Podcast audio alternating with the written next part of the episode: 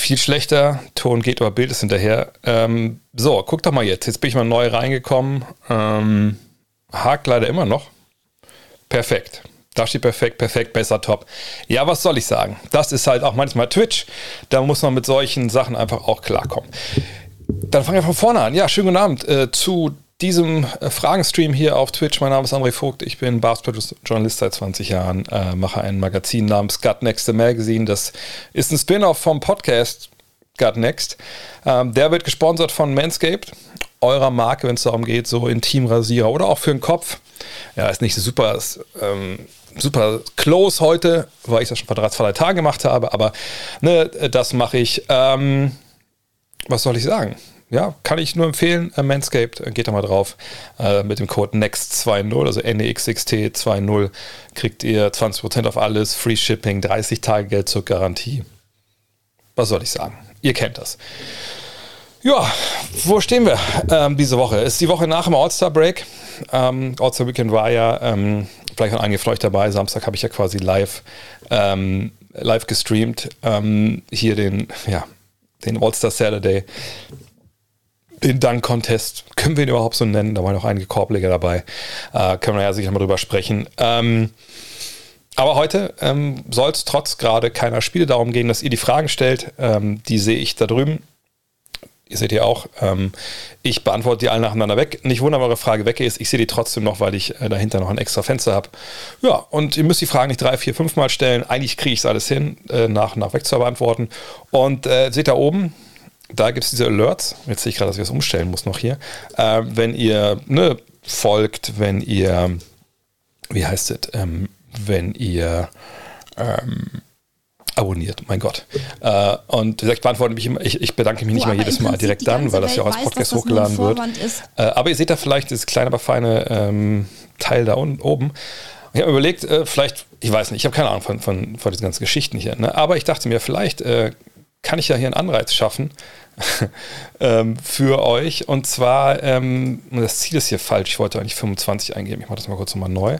Ähm, ich dachte mir, hey, wenn wir 25 Dinger schaffen, also neue Abos heute, dann würde ich ganz gerne, nicht 125, ist falsch, äh, dann würde ich diese Woche noch einmal online gehen, ähm, komplett eine Folge nur Buckets, also wo ihr quasi vorher mal äh, mir Sachen ähm, ja, reinrufen könnt auf Twitter etc.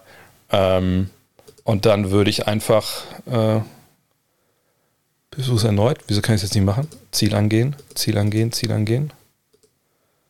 Okay. Es scheint nicht zu funktionieren. Ähm, ich versuche es nochmal. Jedenfalls die Idee ist, wenn ihr heute 25 neue Abos hinbekommt, äh, dann äh, würde ich, wie gesagt, diese Woche noch eine Folge machen, komplett nur äh, mit also 25 Abos gleich eine Folge Buckets. Eine Folge nur Buckets. Das ist Buckets, werden wir heute auch machen, hoffentlich. Ähm, Tja.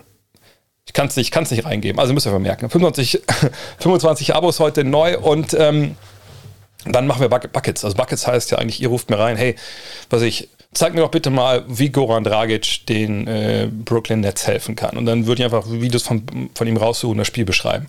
Äh, könnt Sachen sagen wie, hey, sag mal, Boston spielt gerade momentan eine wahnsinnig gute Verteidigung. Warum ist das eigentlich so? Und dann würde ich einfach mal Boston ähm, einfach mal äh, ja, mir anschauen und mit euch darüber reden, wie die verteidigen. Und solche Geschichten, das könnt ihr einfach dann ähm, einfach reinrufen, dann die Tage. Mal gucken, ob 25 schaffen. Ich muss mal nebenbei irgendwie hier mal einen Counter mitlaufen lassen, ähm, dass ich es auch sehe. Naja, wir werden es am Ende. Am Ende kann ich es erzählen. Ähm, boah, das war ein bisschen, ein bisschen konfus, aber wenn ich neben meiner Maus rumfummeln muss, dann fällt es mir nicht so leicht, irgendwelche Sachen zu beantworten. So, dann scroll ich doch mal durch hier durch eure Fragen. Ähm, Wieso es äh, als Doktor erzählt habe, weil vorhin Probleme gab mit dem, mit dem Sound. Äh, und Sportcola gibt es heute nicht. Ähm, ich habe mir ehrlich gesagt einen Gin Tonic gemacht, ähm, weil heute äh, quasi der letzte große Test, äh, Test, letzte große Test war von Gut Next Nummer 1, der letzte große Text reinkam und das war der Text von äh, Torben Adelhardt. Schöne Grüße, wenn du es hier siehst, ähm, der mit Ben Taylor gesprochen hat. Ich weiß nicht, ob, ob ihr den kennt. Ähm, wahrscheinlich momentan der führende so Basketball-Analytiker. Ähm, Thinking Basketball heißt das Buch, heißt der Podcast. Ähm, Backpicks.com ist seine Seite und den hat ähm, Torben interviewt. Und eigentlich war geplant 25 Minuten.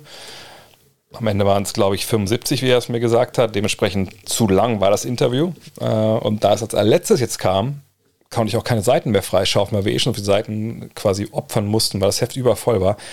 Da ist er doch, der Torben. Ähm, und deshalb, ja, war das heute noch ein ziemliches Drama hier am Ende, das alles zu, ähm, zu, äh, zu cutten etc. Und jetzt, ja, weiß ich nicht, habe ich es alles richtig cuttet, habe ich nicht. Deswegen dachte ich mir, ich brauche einen Gin Tonic, um meine Nerven zu beruhigen vor dem Stream hier heute. Und deshalb wahrscheinlich auch alles ein bisschen doppelt. Ähm, mm, mm, mm. Hey Jay, fällt dich spontan jemand ein, der deiner Meinung nach im 75er Dream Team fehlt? Also meinst du im All-Time-Team? Ähm, ja, es gibt natürlich einige Spieler, über die man diskutieren kann. Clay Thompson ist wahrscheinlich so der aus der aktuellen Riege, der ähm, da äh, ja, am meisten diskutiert wurde. Auch, auch von, den, von den Legends gab es da einige.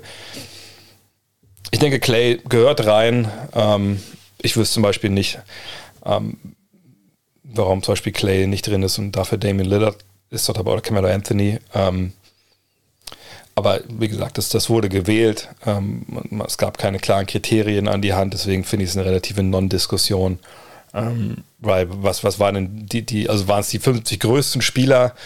Äh, worum geht es denn dann? Also ne, nur auf dem Feld, abseits des Feldes ähm, ging es um äh, dass man das quasi, was ich, äh, aufdröselt nach Positionen jeweils oder einfach generell. Also das ist einfach nicht zu leisten, von daher wird es immer Snaps geben. Clay fällt mir auf Anhieb jetzt ein. Ähm, sonst, ja, weiß ich nicht, da haben wir glaube ich auch schon drüber gesprochen, als es rauskam. Das ist mir auch schon wieder so weit weg, auch wenn wir gerade natürlich Hall of Game viel machen. Ähm, Clay hätte ich gerne drin gehabt. Ähm, und dann vielleicht einen rausnehmen, der keinen Titel geholt hat, aber momentan spielt. Oder noch spielt, besser gesagt. Was sagst du zu dem Bericht von Brian Windhorst, dass die Lakers definitiv ihren 2027er und 29er Erstrunden-Pick und Russ abgeben? Können die Lakers dadurch nächste Saison ein Favorit werden? Ähm, also ich denke schon, dass sie, wenn sie nächstes Jahr einen großen Sprung machen wollen von dem, was sie dieses Jahr sind, dann brauchen sie natürlich neben Gesundheit etc. Ähm, brauchen sie Spieler, brauchen Hilfe. Und so ein Paket, wie es da jetzt steht, das ist das Einzige, was sie wirklich großartig anbieten können. Denn ähm, ich glaube nicht, dass der Markt für Taylor Horton Tucker dieses Jahr äh, sehr vorteilhaft für die Lakers war. Sonst wäre Taylor Horton Tucker jetzt nicht mehr Teil der, der Lakers. Ich glaube, da können wir uns alle einig sein. Sicherlich ne, ist es bei ihm, ich denke, er ist besser, als es momentan zeigt oder zeigen kann, weil für ihn die Konstellation noch nicht perfekt ist. Aber ähm, auf so einen jungen Spieler wenn der auch nicht unbedingt zu dem Material äh, passt, was du hast, kannst du zwischendurch auch verzichten, wenn du halt wirklich Top-Spieler bekommst, Stars, Halbstars, die dir einen Titel bringen können oder zumindest dich in die Reichweite eines Titels bringen und da sind die Lakers natürlich momentan nicht. Ähm, die Picks, ihr seht, die sind weit in der Zukunft, weil natürlich da zwischendurch auch schon eine Menge Picks eh schon mal weg sind. Und ähm, die Frage, die man sich ein bisschen stellen muss, okay, inwieweit wollen wir uns denn dann jetzt noch die Zukunft weiter ähm, selber nehmen in dieser ersten Runde. Ähm, aber wir reden von den Lakers, die bis auf eine ganz, ganz kurze Ausnahme da am Ende von, äh, von Kobe Bryants Karriere eigentlich immer nur ganz, ganz kurz nicht in den Playoffs waren. Also sprich, die werden immer irgendwie Mittelmaß halten, so kann man es schon irgendwie sehen. Ähm, sprich, dann sind diese Erstrunden-Picks auch nicht so super viel wert. So von 20 bis 30 ne, in der ersten Runde, na klar kannst du da mal Glück haben und findest einen ähm, Tony Parker. Ähm, aber damit kannst du ja nicht jedes Jahr rechnen. Und wenn du ihn hast, nice to have. Äh, die Lakers haben ja auch gut gedraftet in späteren Runden, zuletzt, wenn ich mich jetzt richtig erinnere.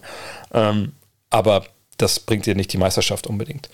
Ähm, von daher, wenn das so reported wird, dann würde ich schon glauben, dass man das so machen könnte. Auf der anderen Seite muss es natürlich auch ein Angebot geben, was sich besser macht. Und wenn ihr euch erinnert, glaube ich, letzte Woche haben wir darüber gesprochen, ähm, dass Ramona Shelburne auch von ESPN ja gesagt hat, na gut, es gab die Möglichkeit für die Lakers, ähm, Westbrook gegen John Wall zu tauschen, plus einem Erstrunden-Pick oder zumindest einem Pick-Swap. Wollten sie beides nicht machen jetzt. Ich denke, vor allem, weil auf der anderen Seite da eben John Wall gewartet hat und man gesagt hat, gut, mit dem, das macht uns nicht um besser, also im Gegenteil, das ist im Gegenteil. Im Gegenteil würde ich nicht sagen. Aber es macht uns nicht besser. Also warum dann diesen Erstrunden-Pick weggeben? Sprich, man macht das, glaube ich, nur wirklich, wenn man da jemanden bekommt, der einen Unterschied macht. Oder zwei Spieler, drei Spieler mit niedrigen Gehalt, dann die einen Unterschied machen. Nur kriege ich die für zwei, drei, ja, für zwei, im Endeffekt äh, zwei Erstrunden-Picks Ende der ersten Runde. Ich würde sagen, nein. Warum sollte man die abgeben? Es sei denn, es sind Spieler, ähm, die, da steht auch schon letztes Jahr von Russ, ist dann das nächste Jahr, wenn er diese Spieloption nimmt. Also nehme ich Spieler auf, deren Verträge länger laufen und nehme ich damit dem anderen Team eine finanzielle Belastung in, in, den nächsten zwei, drei Jahren ab. Das ist der einzige Weg, wie es halt gehen kann. Ähm, also es muss eine Konstellation sein, wo das andere Team ein Problem hat, was sie lösen mit diesem Deal. So, und das kann ein Problem sein, aber so, okay, wir wollen neu aufbauen, wir haben brauchbare Spieler, aber dieses Mittelmaß wollen wir nicht oder ähm, das, das, passt alles nicht zusammen hier. Ähm, ne, nimmt unsere zwei, drei Spieler, gibt uns den Pick, wir, wir fangen von vorne an. Und diese Konstellationen sind sehr, sehr schwer zu finden. Ähm, gut, das haben wir jetzt gefühlt bei Russ Westbrook letzten Jahre zwei, drei Mal gesagt, dass er schwer zu traden ist und dann wurde jedes Mal getradet, aber jetzt, ja, es ist halt schwer. Äh, vor allem auch, weil sie ähm, die Lakers waren ja so ein Team, die, ähm, die, die, die desperate waren vergangene Sommer. Ne?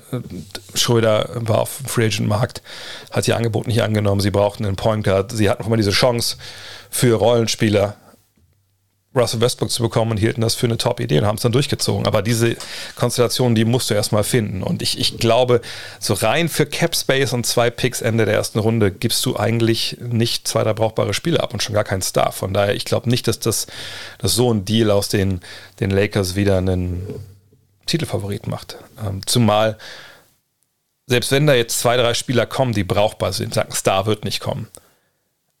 Das Problem ist Anthony Davis jedes Jahr verletzt ist das Problem ist, LeBron James älter wird und sich gut, dieses Jahr läuft es noch ganz gut, aber äh, war ja zum Saisonbeginn auch nicht wirklich, ähm, war auch ein paar Wochen draußen. Also das muss schon, da muss schon alles passen.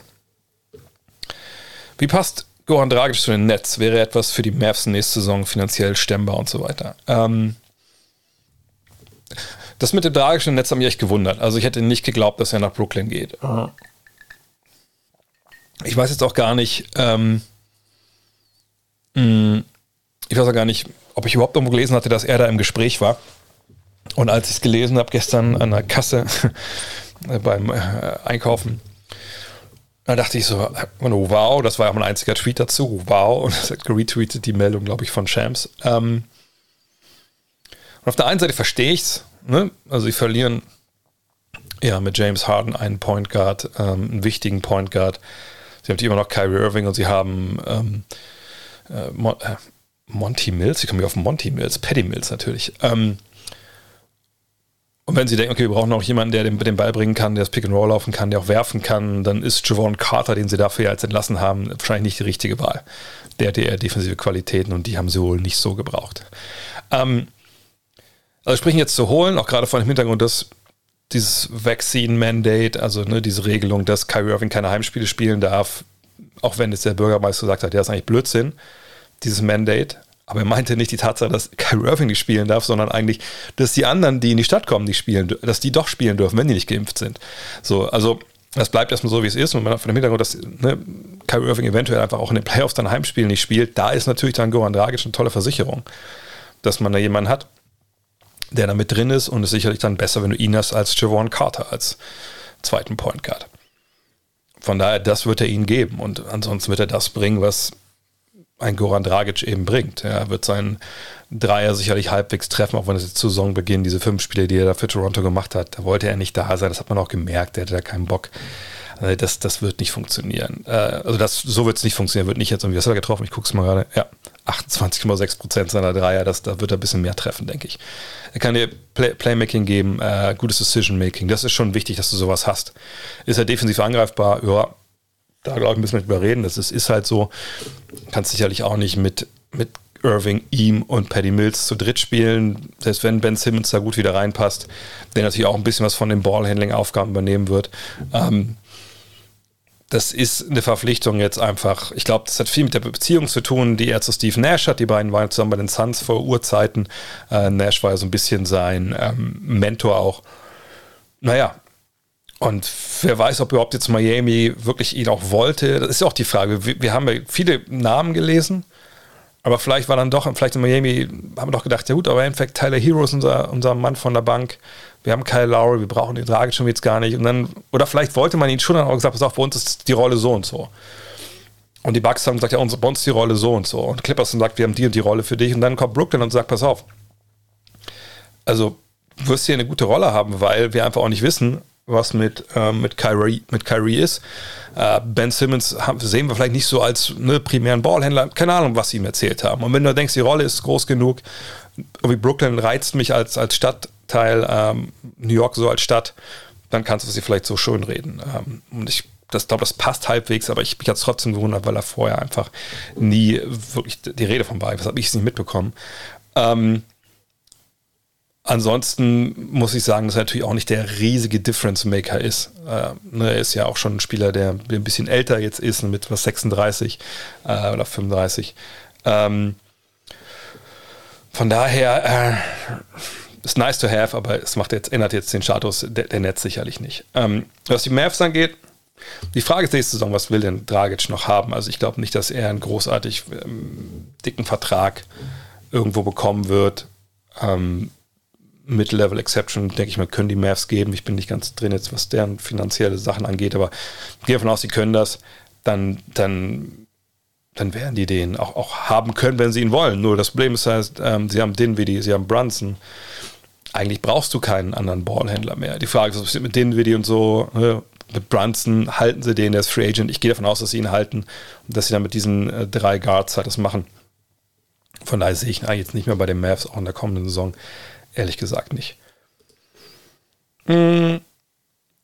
Wie würdest du nach all den Jahren dein Verhältnis zu Dirk Nowitzki beschreiben? Angenommen, ihr würdet euch zufällig in Wolfsburg den Weg laufen, gäbe es da einen kleinen Smalltalk würde man das bei einem Hello belassen weitergehen? Nö, ich glaube schon, dass da Smalltalk geben würde. Ähm, ist jetzt auch nicht 20 Jahre her, dass wir uns gesprochen haben. Ähm, ich meine, ich war da, war ich letztes Mal da? Ach ja, klar. Also ne, ich war ja zwei, drei Wochen da, bevor er dann letztes Spiel gemacht hat. Ähm, und wir haben nach einem, nach einem Spiel, ja, das war dann, also er hat ja dann immer so dann nach den Partien, dann so um halb elf, elf, wenn, wenn alle Leute durch sind, ne, die ganze Presse war da.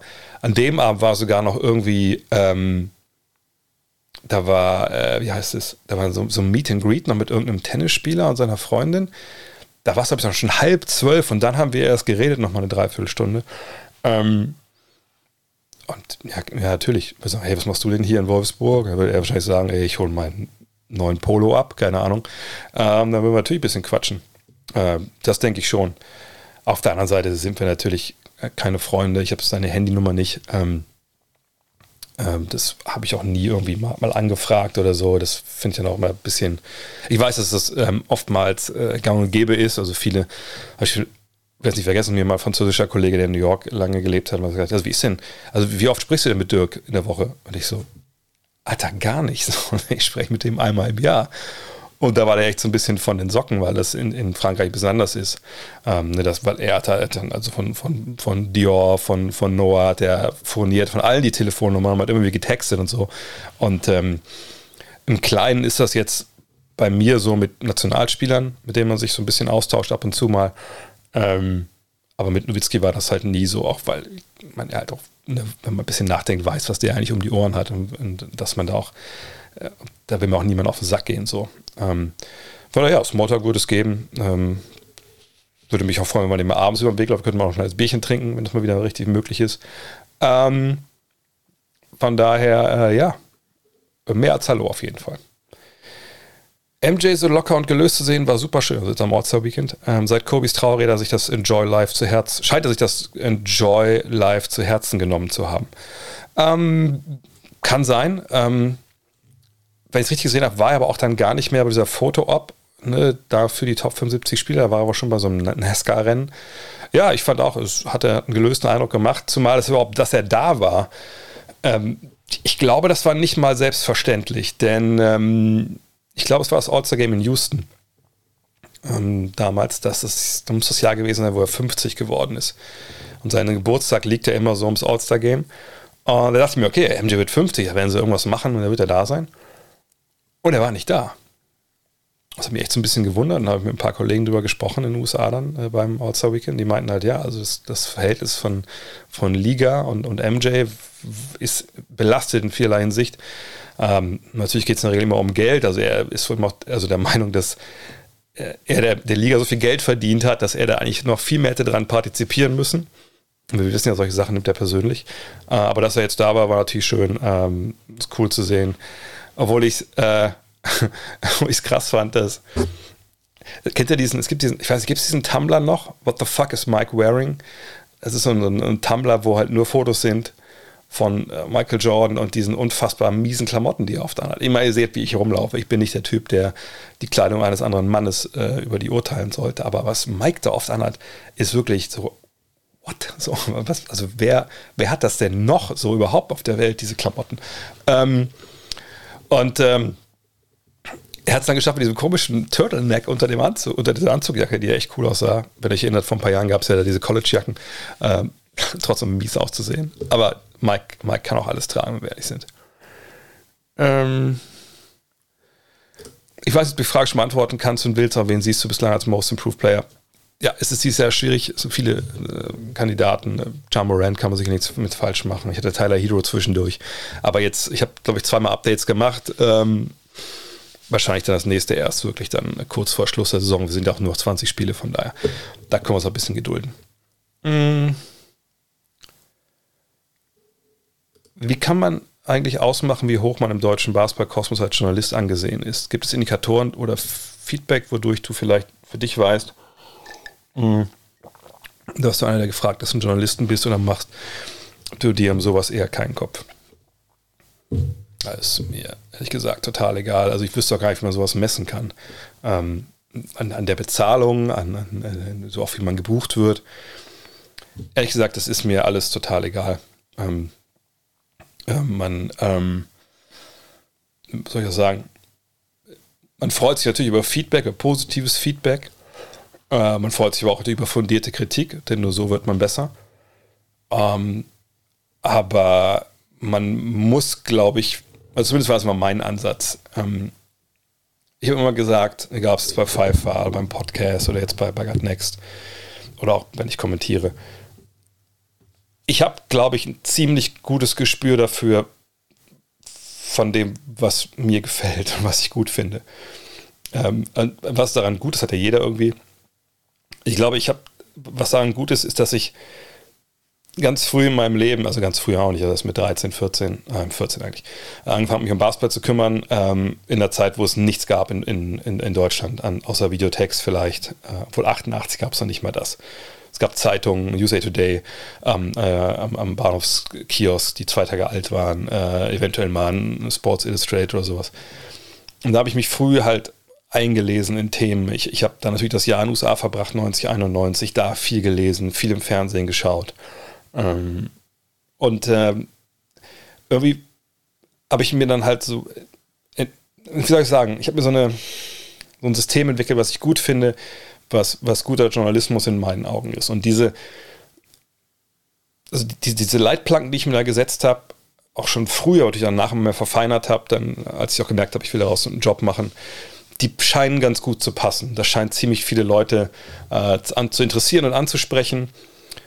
Aber das ist kein Ansatz, der, der komplett massenkompatibel ist. Ne, das, das ist, ist, es natürlich nicht. Ne, natürlich nicht, weil auch äh, es die, nicht die Masse gibt, die in Deutschland, die von Basketball sehr, sehr viel wissen möchte. Ne? Es gibt natürlich eine relativ große Masse, die gerne mal Highlights schauen, irgendwas.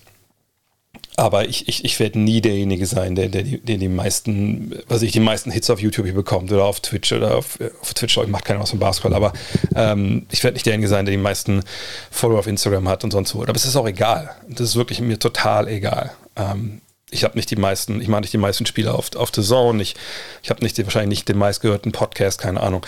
Aber es ist mir wirklich egal, weil ich ich mir denke, ich kann es nur so machen, wie ich denke, dass es gut ist. Und das scheint bisher ja gut zu funktionieren. Ähm, zum einen gucken hier gerade über zwei Leute zu, zum anderen haben wir gerade eine Got Next to Magazine als Crowdfunding Top-Erfolg irgendwie durchgezogen. Jetzt die erste Ausgabe gemacht, ohne große Unfälle. Ähm, der Podcast läuft gut. Ähm, ich sage, ich darf Basketballspiele kommentieren.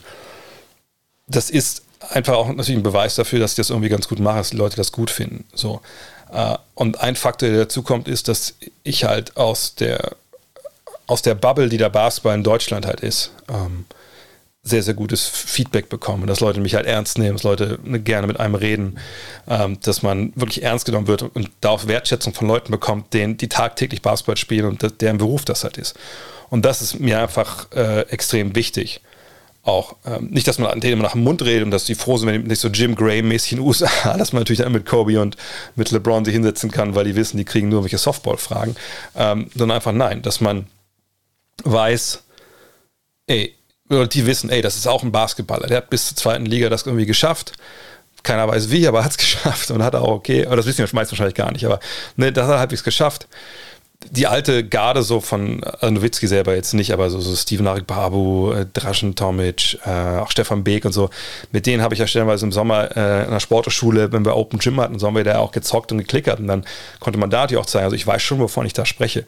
Das ist mit den Jüngern natürlich nicht der Fall, weil einfach ich nicht mehr weiß, also ich das nicht mehr zeigen kann.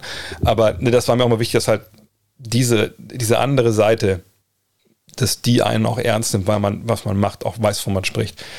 Und das ist mir vielleicht als einziges wirklich wichtig. Ansonsten ist mir Support wichtig, klar, aber ich werde mich nie dafür verstellen und werde nie anfangen, mich hier in Hot Tub zu setzen, nur weil dann tausend Leute mehr zuschauen. Oder werde nicht zum Meinungsschauspieler, ähm, um dann nochmal die, die 5000 Follower mehr zu, äh, zu bekommen.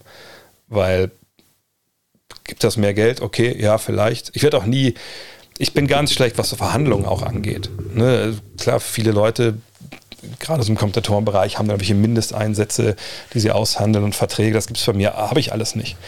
Wahrscheinlich, weil ich zu doof bin, habe ich einfach nicht. Ähm, und ich möchte einfach, dass Leute mich buchen oder meine Arbeit konsumieren, weil sie es halt gut finden. Und das ist auch das Nachhaltigste, was, was es irgendwie wie gibt, finde ich. Ähm, gibt es eigentlich noch mehr Leute wie John Stockton, die so abgedriftet sind. Ähm, ich glaube, irgendwo war auch noch eine andere Frage, die ich gerade nebenbei gesehen habe, wo gefragt wurde, ob das, warum der überhaupt da beim NBA All-Star Weekend da rumsitzen darf.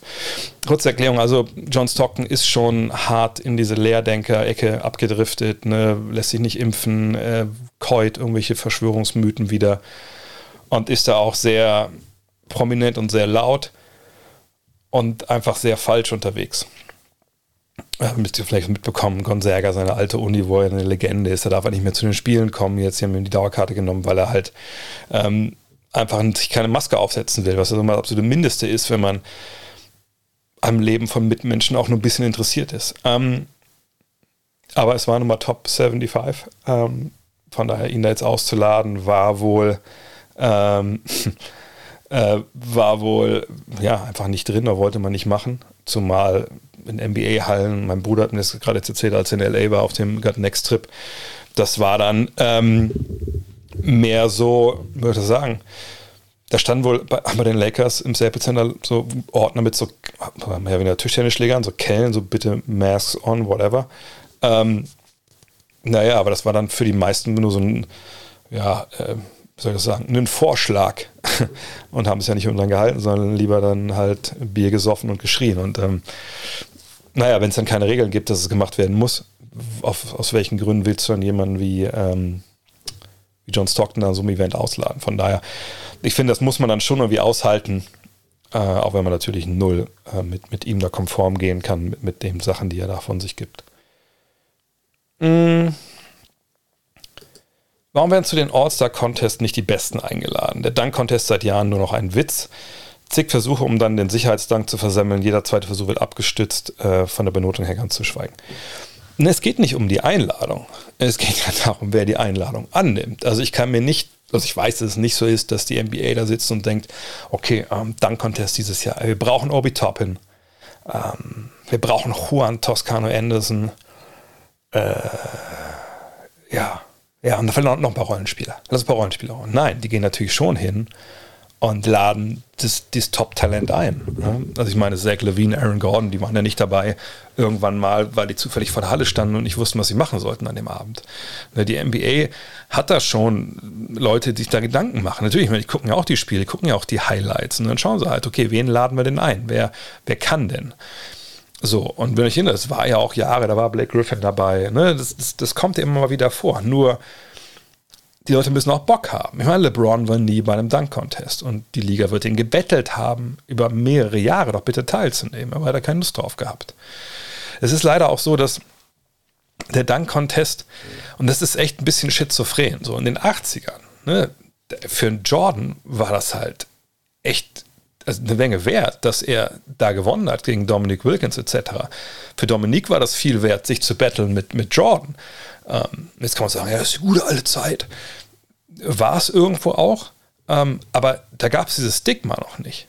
Und dieses Stigma ähm, ist halt folgendes, denn kaum war Jordan irgendwie dann da raus aus der Nummer, ja, in den 90ern ging es dann in den USA los, das auch dann verstärkt halt, viele Highlight-Shows gab, Sports Center, gab es natürlich auch schon vorher, aber das auf einmal liefen da die Top Tens, jedes Jahr, jeden Abend die Highlights, Dunks rechts und links. Und es passierte das, was passieren musste, ähm, dass im Endeffekt die Kids das gesehen haben und jeder wollte nur noch danken. Gut, ich meine, vorher wollte man sicherlich auch danken, aber dann gab es so eine Entwicklung, dann gab es ein paar Spiele wie Harold Miner oder so, ne, Baby Jordan, der da aufgebaut wurde, der dann bei den Heat gespielt hat, der aber dann nur danken konnte, sonst irgendwie nichts der noch beim Dunk-Contest dabei war. Und dann gab es dieses Stigma des Dunks, hey, also wer, wer, wer da mitmacht, es ist nur ein Dunker. So, plus, wenn du hinkommst und gewinnst halt nicht, dann blamierst du dich da irgendwelche No-Names. Und so ist es dann echt in so eine Abst ähm, ist es halt wirklich in so eine ähm, Abwärtsspirale geraten, die ganze Nummer, aus der wir jetzt ab und zu mal wieder ausbrechen. Ja, vor allem mit Aaron Gordon, Zach Levine. Ähm, ne? Und dann hat man einfach Leute, die Bock haben, die machen da mit und dann wird es auch geil. So, aber da muss halt viel zusammenkommen. Ne? Wir sind am Dunk Contest jetzt an einem Punkt der Evolution dieser ganzen Nummer, wo man ja echt auch lange überlegen muss, was macht man da eigentlich überhaupt? So, es gab ja fast schon jeden Dank. Du kannst ja, du kannst hinkommen und kannst dir fünf Danks hinlegen, ein paar der besten Danks aller Zeiten und die bringst die alle und dann sagen Leute, ja, ist nett, aber das haben wir ja schon von Aaron Gordon gesehen und das haben wir schon von Jacek Levine gesehen oder von Jordan oder von, von Kobe oder so. Und was Neues zu machen ist halt schwer. Und wir hatten eine Zeit, da ging es dann mehr um die Show als um die Dunks selber. Ähm, aber jetzt momentan, so kann es halt nicht weitergehen. Ich meine, alle, wie sie da waren, ich hab, Cole Anthony hat mich fast noch am meisten enttäuscht. Ja, ich meine, gut, schön, dass du einmal Timberlands anziehst, aber jetzt mal alles in allem ist das auch nicht die riesige Leistung. Weil wenn ich lange noch am Ring festhältst, dann ist es auch nicht so schwer, diesen Dank dazu machen.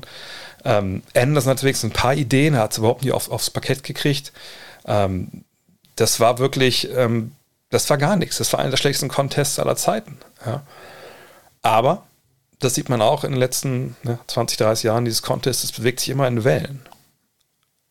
Und nächstes Jahr, wer weiß, vielleicht sehen wir dann einen Zion Williamson, einen Ja Morant. Solche Leute halten. Aber die müssen halt Bock haben. Die werden halt eingeladen. Wenn sie nicht wollen, was willst du dann machen als Liga? Willst du gerade Diskussion öffnet man das so für Dunk Elite und, und wie sie nicht alle heißen. Aber das ist natürlich dann, dann macht da gar keiner mehr aus, aus deiner Liga mit. So von daher, nee, da muss einfach jetzt wieder aus den Spielern selber muss das rauskommen, dass sie halt Bock haben darauf. Ähm, wenn die das nicht hinbekommen, dann Verletzungsgefahr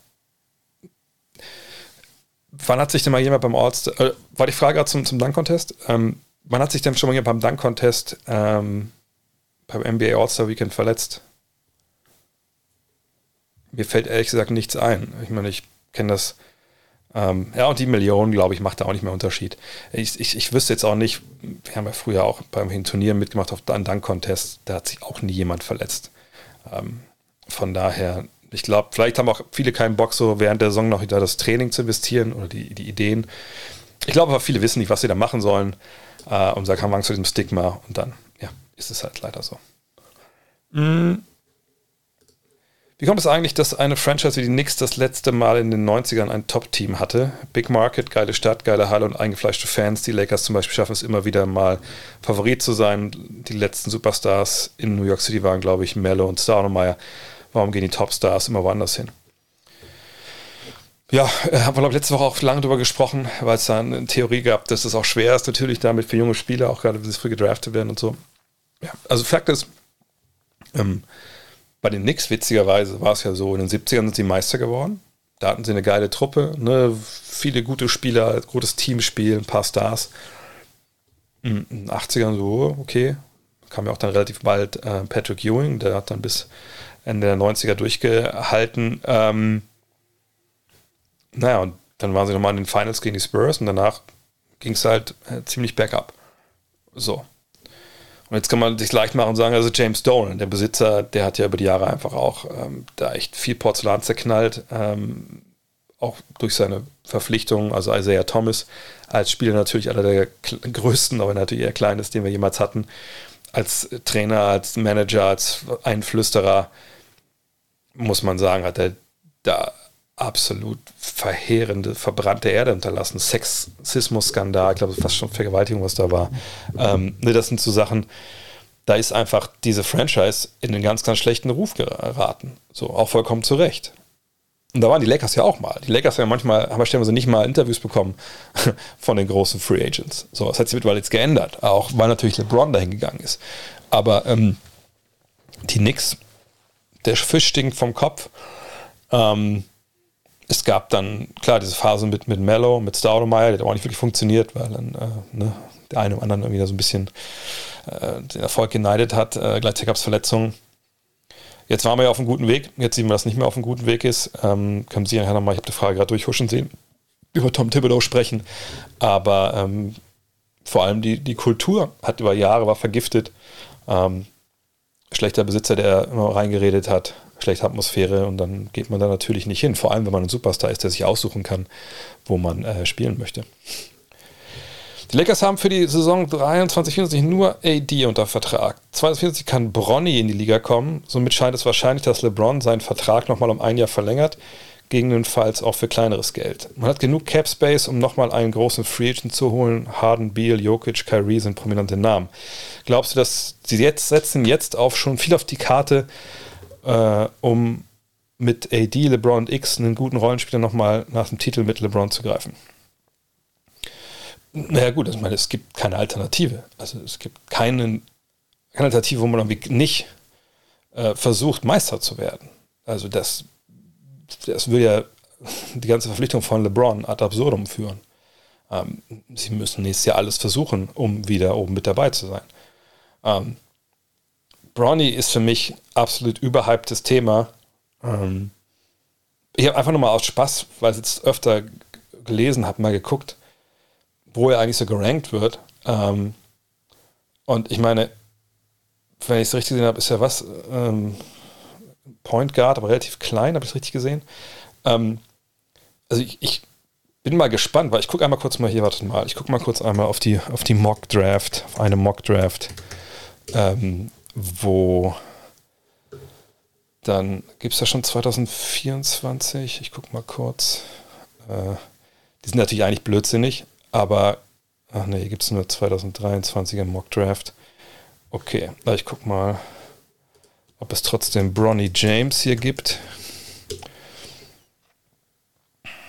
Äh, Bronny James vom 14. September. Ich kann es ja mal kurz hier aufrufen, vor, zeigen vor. Ich meine, es ist nicht jetzt die, ist nicht die beste ähm, Seite beim NBA Draft, das ist okay.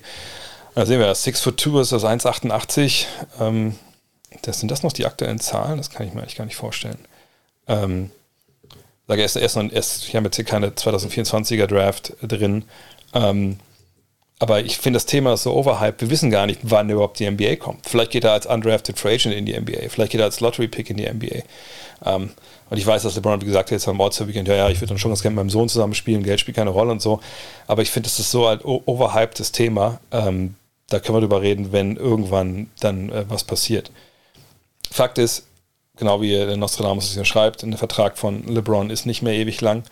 Ähm, und in der Zeit werden sie alles tun, um Meister zu werden. Deswegen auch vorhin natürlich die Geschichte mit Westbrook plus zwei Picks und dann versuchen, irgendwas reinzubringen. Und dann muss man halt abwarten, ob, ob wir das hinbekommen. Ähm, ob sie das hinbekommen. Aber diese großen Free Agent-Namen, natürlich kann man darüber nachdenken, aber die Namen, die ich da jetzt äh, sehe, ähm, da sieht man äh, Harden. Also der wird erstmal einen neuen Vertrag unterschreiben jetzt. Ich kann mir nicht vorstellen, dass der dann Free Agent ist. Ähm, was haben wir noch? Beal wird auch jetzt einen neuen Vertrag unterschreiben. Der wird ja Free Agent, wenn er nicht, sein, nicht seine, ähm, nicht seine Option nimmt, aber er gesagt, er will die nicht nehmen. Äh, Kyrie kann ich mir nicht vorstellen, dass, dass die nochmal zusammen spielen. Und Jokic, ähm, ja, hat ja auch noch laufenden Vertrag. Ich weiß gar nicht, wann der Free Agent wird. Also ich, ich finde diese Namen und äh, diese großen Geschichten, das passt natürlich zu den Lakers, aber ich sehe im Endeffekt nicht, dass ich da, dass da ein klares Bild ist, wo ich denke, da, da, da laden die komplett nach. Ist Trey Mann als Rookie schon einer der besten der Liga in Bezug auf Space Creation? Oh, ähm, ob er den Wurf trifft, mal weglassen. Ich finde es immer schwierig, isoliert über, über Skills zu sprechen. Ähm, Trey Mann ist ein sehr interessanter Rookie, der sicherlich noch eine Menge lernen muss, ähm, der aber Vorzüge hat. Nur ich würde mich nie dazu hinreißen lassen, einem jungen Spieler, der nicht äh, auf allerhöchstem Niveau das machen muss, also zum Beispiel Playoffs, ähm, irgendwie irgendwas zuzuschreiben, was äh, gleichbedeutend wäre äh, mit einer ähm, mit, mit einer elitären Stellung. Das, das würde sich nicht, nicht, nicht gebieten. Ist Max Kruse jetzt eigentlich dein Nachbar oder wohnt der als Fußballstar in Wolfsburg? Der hat in Heiligendorf letztes Mal gewohnt. Ich denke mal, der wohnt da jetzt auch wieder. Aber weiß ich nicht, ehrlich gesagt. Ich komme ja kaum zu Hause raus. Meine bisherige Meinung zu Brad Stevens als GM bisher. Ich meine, momentan läuft es ja gut. Ja, defensiv haben sie da einiges umgestellt und das ist richtig, richtig nice, äh, was sie da machen. Ähm, jetzt haben sie Daniel Theiss zurückgeholt. Ich weiß, dass das äh, Kollege Heiko Oleb hat mir so einen äh, Mitschnitt geschickt vom Sports Talk Radio, wo sie nur davon gesprochen haben, warum sie in diesen, äh, ja, so wie sie in ihren Worten so diesen, diesen Krüppel zurückgeholt haben, der nichts kann für so viel Geld. Da hat man direkt gemerkt, da wird entweder vor der Sendung richtig mal einer getrunken oder da ist wirklich nicht viel los zwischen den Ohren. Ähm, ich denke, Brad Stevens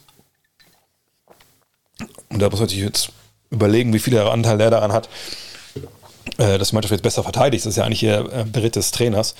Aber ich denke, ähm, bisher macht das alles, alles Hans und Fuß, was er da macht. Ähm, natürlich ist er ein riesen Fan von Daniel Theiss, der nicht für das Geld zurückgeholt.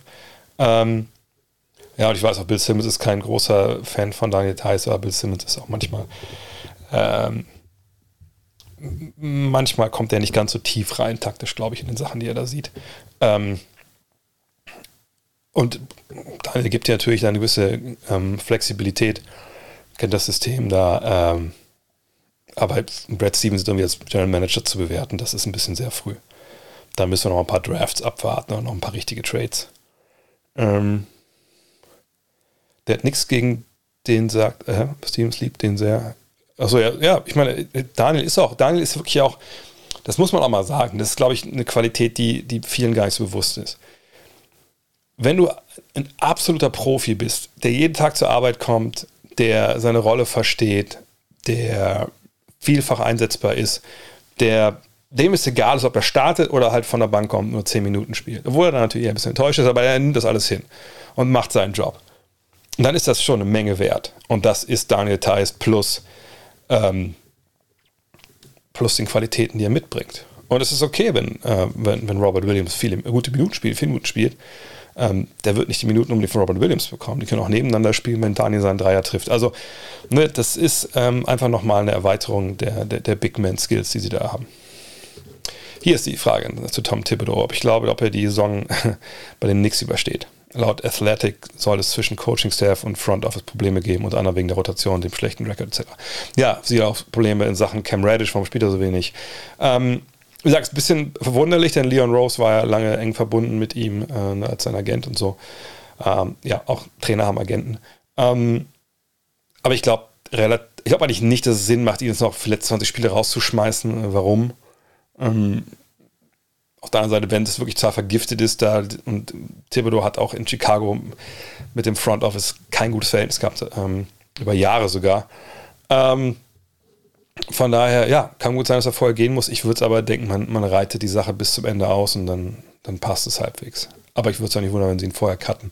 Vor allem, wenn sie irgendwie denken, dass ähm, er da jetzt auch die Gesundheit der Spieler vielleicht gefährdet, weil er sie da einfach aufs Feld jagt und Vollgas gibt und so. Aber das weiß man ja, dass er das halt macht. Und ähm, von daher schwierig, schwierig. Ich würde sagen 70, 30, dass er bleibt.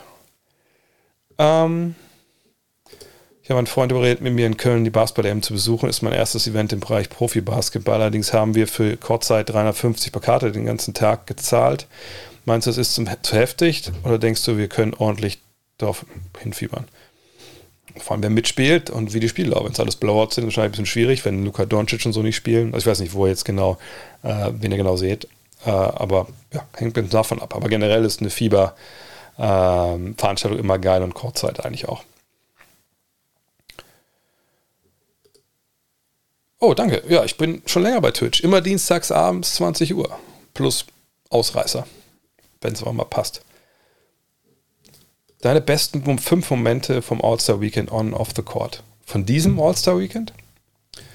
Full Disclosure, ich habe außer dem Samstagabend nichts gesehen, weil ich wusste, ich muss, ähm, gut, es war jetzt Wochenende, aber zum Beispiel jetzt Montag war klar, ich muss ähm, komplett arbeiten, ne, Abgabe, Magazine und so, war klar, ich will das nicht äh, aufs Spiel setzen, dass ich da, wie gesagt, Gorgi bin. Ähm, Samstag habe ich geguckt, da gab es keine fünf Momente, wenn wir ehrlich sind, außer vielleicht Carl Anthony Towns, der natürlich da echt heiß gelaufen ist. Ähm, und Freitag habe ich auch nicht gesehen, weil Samstag Daughter Daddy Tag war, von daher, aber es ist auch okay. Also ich, ich hätte es gerne kommentiert oder so, ne, weil ich es einfach mal geil finde, auch ein bisschen mal der Dre Rand Samstagabend. Ja gut, okay, da immer ein Highlight. Ähm, ne, weil letzten Jahr habe ich auch oft kommentiert und dann finde ich, kann man so ein paar Geschichten erzählen und das ist irgendwie ganz, auch ganz cool. Aber ähm, der Samstagabend war irgendwie auch witzig mit euch zusammen hier das Ganze zu schauen. Ähm, Drage schon mal schon beantwortet, da ich es hier gerade sehe. Ähm, wie schätzt die Verletzung von Chris Paul ein? Wenn die Suns jetzt trotz einem sechs Spiele Vorsprung Probleme haben, den ersten Platz im Osten klar zu machen, wäre Dennis Schröder ein möglicher Buyout-Kandidat für die Suns, nachdem sowieso bereits eine gute Connection zwischen ihm und CP3 besteht. Ähm, ich weiß gar nicht, ob die Suns das unbedingt brauchen, wenn ich ehrlich bin. Ähm, lass uns mal nachschauen. Können wir uns mal gucken, wie denn der Kader sich da gerade aufstellt. Das sind die Suns. Kann man das so gut sehen gerade? Äh, ja, halbwegs. Ne? Das mache ich mal weg hier. So, dann schauen wir mal hier in die Suns Pages, in die Depth Charts. Und dann sehen wir da, ja, Chris Paul natürlich der Starter auf der 1, Devin Booker daneben, mit Shamit dahinter. Oh, das war jetzt ein bisschen sehr klein. Wie ist das jetzt so hier rübergegangen? Egal. Ähm, naja, also natürlich kann Cameron Payne jetzt ähm, den guten Chris Paul nicht 1 zu 1 ersetzen. Aber ich, ihr seht das ja, ne, der weiß schon, wo der Korb hängt. Äh, der, der kriegt das halbwegs zusammen, kann den Ball nach vorne bringen, macht das ja auch viel. Das denke ich, das kriegt man schon hin. Ähm, was ist denn mit Alfred Payton? Wie viel spielt der denn eigentlich momentan? Spielt er überhaupt? Bei Payton, wenn er fit ist, ihr seht ja schon, aber ah, früher war Did Not Play, aber hier war jetzt immer dabei. Ähm, Alfred Payton ist natürlich ein absoluter Non-Shooter. Ähm, da können wir uns gerne mal die Zahlen anschauen. Ja, ihr seht das hier. Er hat auch wenig gespielt. Ähm, von daher sicherlich keine Traumlösung auf der 1. Aber wenn man jetzt weiß, so, man muss irgendwie vier bis sechs Wochen irgendwie auskommen, ja, das, ähm, hm, ja, denke, würde ich sagen, dass das, das kriegt man schon irgendwie hin. Und Schröder ist natürlich jemand, wenn er dann reinkommt und dann ist CP3 wieder da, dann ist die Rolle nicht mehr da, weil Cameron Payne sicherlich diese Rolle bekommt. Will man das da so groß viel ändern, in einem Team wirklich viel gut funktioniert, das kann ich mir eigentlich nicht vorstellen. Ähm, von daher sehe ich Schröder da nicht. Den ersten Platz im, im Westen abgeben nach sechs Spielen Rückstand, äh, mit, mit um sechs Spielen Vorsprung. Ich würde trotzdem ihnen zutrauen, dass sie da an, an Nummer eins bleiben, weil es nicht so ist, dass ähm, da quasi Chris Paul kommt und der, der zaubert das alles da aufs, aufs Parkett und dann kriegen sie ihre Würfe und dann sind sie frei und dann passt das alles. Sondern es ist natürlich ein wahnsinnig gutes, funktionierendes System, ähm, wo eine Mannschaft eine klare Identität hat, wo äh, der Coach Monty Williams auch darauf aufbauen konnte, was sie vergangenes Jahr geleistet haben. Und ne, das, das merkt man. Das ist so bisschen Spurs-like im Sinne von, die fangen eben, die fangen schon bei Null an im Trainingslager, aber sie rauschen dann durch die ersten äh, Dinge durch, ähm, ne, weil sie was sich so gut kennen und dann kannst du in der Saison auf ganz andere Ebenen kommen, ganz andere Layer haben in deinem Angriff und das hast du auch ohne Paul. Bist du besser mit Paul natürlich, aber ich denke, es wird noch reichen, ähm, auch ohne ihn erstmal jetzt, dass sie da Platz 1 bleiben. Was sagst du zu JJ Reddicks Kommentar zu Zion Williamson? Er sagte ja, dass, es, dass er es schwach findet, dass Zion sich bisher noch nicht bei CJ McCollum gemeldet hat. Und vielleicht kurz äh, nochmal, weil hier 825 Abos steht, nochmal der Hinweis. Also zwei Hinweise. A, haut gerne schon mal rein, was ihr gerne gleich. Ich würde gleich mal nach einer Stunde hier eine Runde Buckets einlegen, wo ich mir irgendwie einen Spieler oder ein Team oder irgendeinen Aspekt irgendwie angucken würde. Ne, könnt ihr schon mal euch überlegen, was ihr haben wollt, auch gerne schon mal reinposten. Ähm, und 8 von 25, wenn wir 25 Abos voll kriegen, mache ich die Woche nochmal einen Stream, wo wir nur Buckets machen. Ja, so wie Celtics Defense, sowas zum Beispiel. Auch mal reinhauen ähm, und dann suche ich mir nachher eins aus. Und dann mal eine, können wir auch mal einen Abend, zwei, drei Stunden nur das Gleiche machen. So, ich habe ehrlich gesagt diesen Kommentar von JJ Reddick nicht gehört zu sein, Williamson. Ähm, wenn es so ist, dass sich Zion Williamson noch nicht bei CJ McCallum gemeldet hat, muss man sagen, ja, das ist extrem schwach. Und das würde natürlich wieder, ähm, soll ich das sagen, ein bisschen ähm, darauf hindeuten lassen, dass äh, Josh Giddy haben wir schon gemacht, vor, vor, vor drei, vier Wochen oder so. Ähm, das würde darauf hindeuten, dass er keinen Bock hat auf, auf eine mittelfristige Zukunft da in, ähm, wo spielt er? New Orleans. Weil, wenn du wirklich Bock hast in, äh, und sie haben heute für, auch für nächste Dauerkarten ohne Zion beworben, okay. Ähm, ne, weil, wenn, wenn du Zion bist, du bist verletzt und du bist der Franchise-Player da und das ist, ähm, du hörst, oh, Alter, okay, guck mal. Die haben CJ McCallum geholt. Geil, das ist genau der Typ neben mir, den ich brauche. Dann rufst du den an, sobald du, also sobald die Nummer hast, wahrscheinlich hat er die nicht parat so unbedingt schnell, äh, aber irgendeine WhatsApp-Gruppe wird da, wird da drin sein, wo man dann die Nummer von CJ McCollum erfragen kann. Und dann texte ich dem sofort und sage, Alter, ich habe das gerade über Shams gelesen, I hope it's real, Alter, welcome, ey, it's gonna be great, bla bla bla. Und wenn du das nicht machst, die hat immer geschrieben, wer das Wort detach benutzt, ja, dann muss man sagen, dann, äh, dann ist er wahrscheinlich einfach äh, mit dem Kopf nicht bei der Sache. Aus welchen Gründen auch immer. Und das ist kein gutes Zeichen. Aber er kriegt trotzdem mehr sein Geld. Also sprich, er wäre schon, es wäre schon schön, wenn er zumindest dann wissen, wüsste, wer denn getradet wird. Und wenn er das dann sieht, einfach auch begreift, was das für ihn selber bedeutet und für seine Karriere und, und für, sein, für sein Team vor allem auch. Und da dann auch ne, direkt auch Enthusiasmus zeigt, etc. Wenn er das nicht macht, dann kann ich verstehen, wenn jemand wie JJ Reddick, der ja nun mal ups, absoluter Profi ist und der auch versteht, wie wichtig solche Sachen natürlich sind, dann würde ich sagen, ähm, ja, dass er da, Gott, ist meiner Brille los, ist denn dreckig. Ähm, dann würde ich schon sagen, dass er ähm, ja, das machen sollte. Und wenn er das nicht macht, hat er wahrscheinlich keinen Bock auf die ganze Nummer. Ist natürlich ein bisschen jetzt Kaffeesatz lesen, Küchenpsychologie, vielleicht ist er auch einfach nur fertig, weil er jetzt wieder ein Setback hatte mit seiner Verletzung und wir vom Basketball nichts wissen, aber alles in allem ist es halt mega schwach und lässt für meine Begriffe auch tief blicken. Glaubst du, das All-Star-Spiel ist ein Vorreiter für die Zukunft bezüglich der Dreier? Äh, wäre ja die Katastrophe 120 Versuche. War es vergangenes Jahr auch schon. Was, also, warum wirft man denn Dreier? Also so von so weit weg äh, und so früh irgendwie in der Wurfuhr und so viel. In der Regel, weil man ja nicht zum Korb gekommen ist, um da halt äh, den Ball reinzulegen. Denn ich weiß nicht, ob das allen immer so bewusst ist. Ne? Alle sagen immer so, ja, Dreier, Dreier, Revolution, Dreier, alle schießen nur noch Dreier, bla bla bla. Ähm, da muss man sagen, ähm, das ja, natürlich, der Dreier, da gibt es eine Inflation in den letzten Jahren. Aber es ist schon so, dass der Dreier eben nicht der effizienteste Wurf ist. Und der effizienteste Wurf, den du machen kannst, ist ein wahrscheinlich komplett freier, freier Korbleger. Ähm, aber wahrscheinlich, wenn man jetzt auf die ähm, wenn man auf die Quoten guckt, sind es die Freiwürfe, dann kommen die Korbleger äh, und dann kommt wahrscheinlich irgendwann ein Dreier, der relativ frei ist. So. Ähm, nur, wenn du halt Freiwürfe haben willst im All-Star-Game, tough shit, so gibt es nicht unbedingt.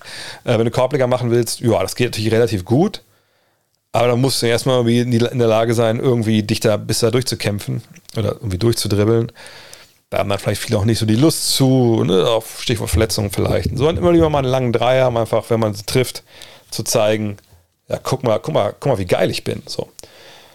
Ist das jetzt für die reguläre Saison eine, eine, eine gewinnbringende Geschichte, wo man Spiele gewinnen kann oder auch in den Playoffs? Nee, natürlich nicht. Ähm, deswegen sehen wir das da auch nicht.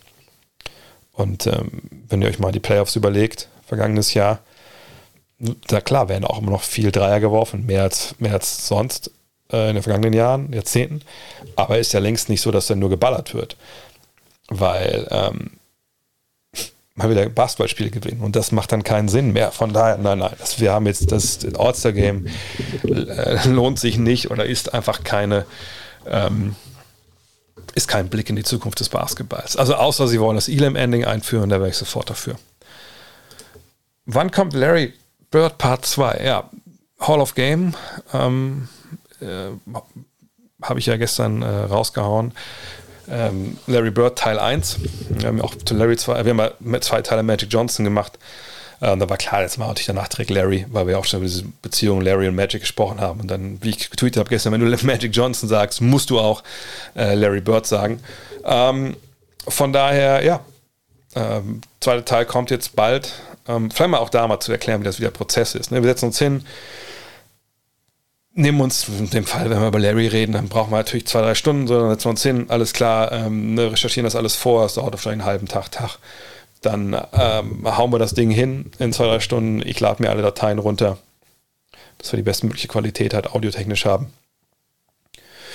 Ja, und dann geht's los. Dann ähm, höre ich mir das alles an, guck nochmal genau, wo ist eigentlich der, der Cut. Den Cut haben wir meistens schon dann während der so einer Stunde immer gesetzt. So, ähm, dann ähm, tue ich den zweiten Teil weg für Teil 2. Den ersten Teil bearbeite ich dann erst, dass alles sich gut anhört. Und dann geht's los. Dann höre ich mir die ganze Folge nochmal an und schreibe mir auf, okay, wo passen O-Töne ungefähr rein. Und dann gehe ich auf O-Tonsuche, wenn ich sie nicht schon vorher gefunden habe. So, und dann lade ich die O-Töne runter, also dann Videos quasi als Audio lade ich mir runter von YouTube. Isoliere das Audio, bearbeite die Audiodateien, sodass es reinpasst, nicht zu laut, nicht zu leise, man alles verstehen kann. Dann mache ich die Intros. Ähm, naja, und ihr könnt euch denken, das ist, also jetzt zum Beispiel Teil 1 habe ich anderthalb Tage eigentlich mehr oder weniger nichts viel anderes gemacht. Klar habe ich nebenbei Sachen gemacht, die, mit denen ich Geld verdiene. Sonst ist das ja alles nicht zu rechtfertigen. Aber ähm, das waren zwei lange Tage. Ähm, generell arbeitstechnisch und ja, gut anderthalb Tage habe ich, und danke für das Lob für Hall of Game, habe ich damit verbracht. So. Äh, und das ist auch ein bisschen die Krux an der Sache natürlich. Ne? Also jetzt, klar, am allerliebsten hätte ich direkt Netflix-mäßig ähm, beide Sachen zum Download bereitgestellt und gesagt, hier, binscht euch mal den Larry zurecht.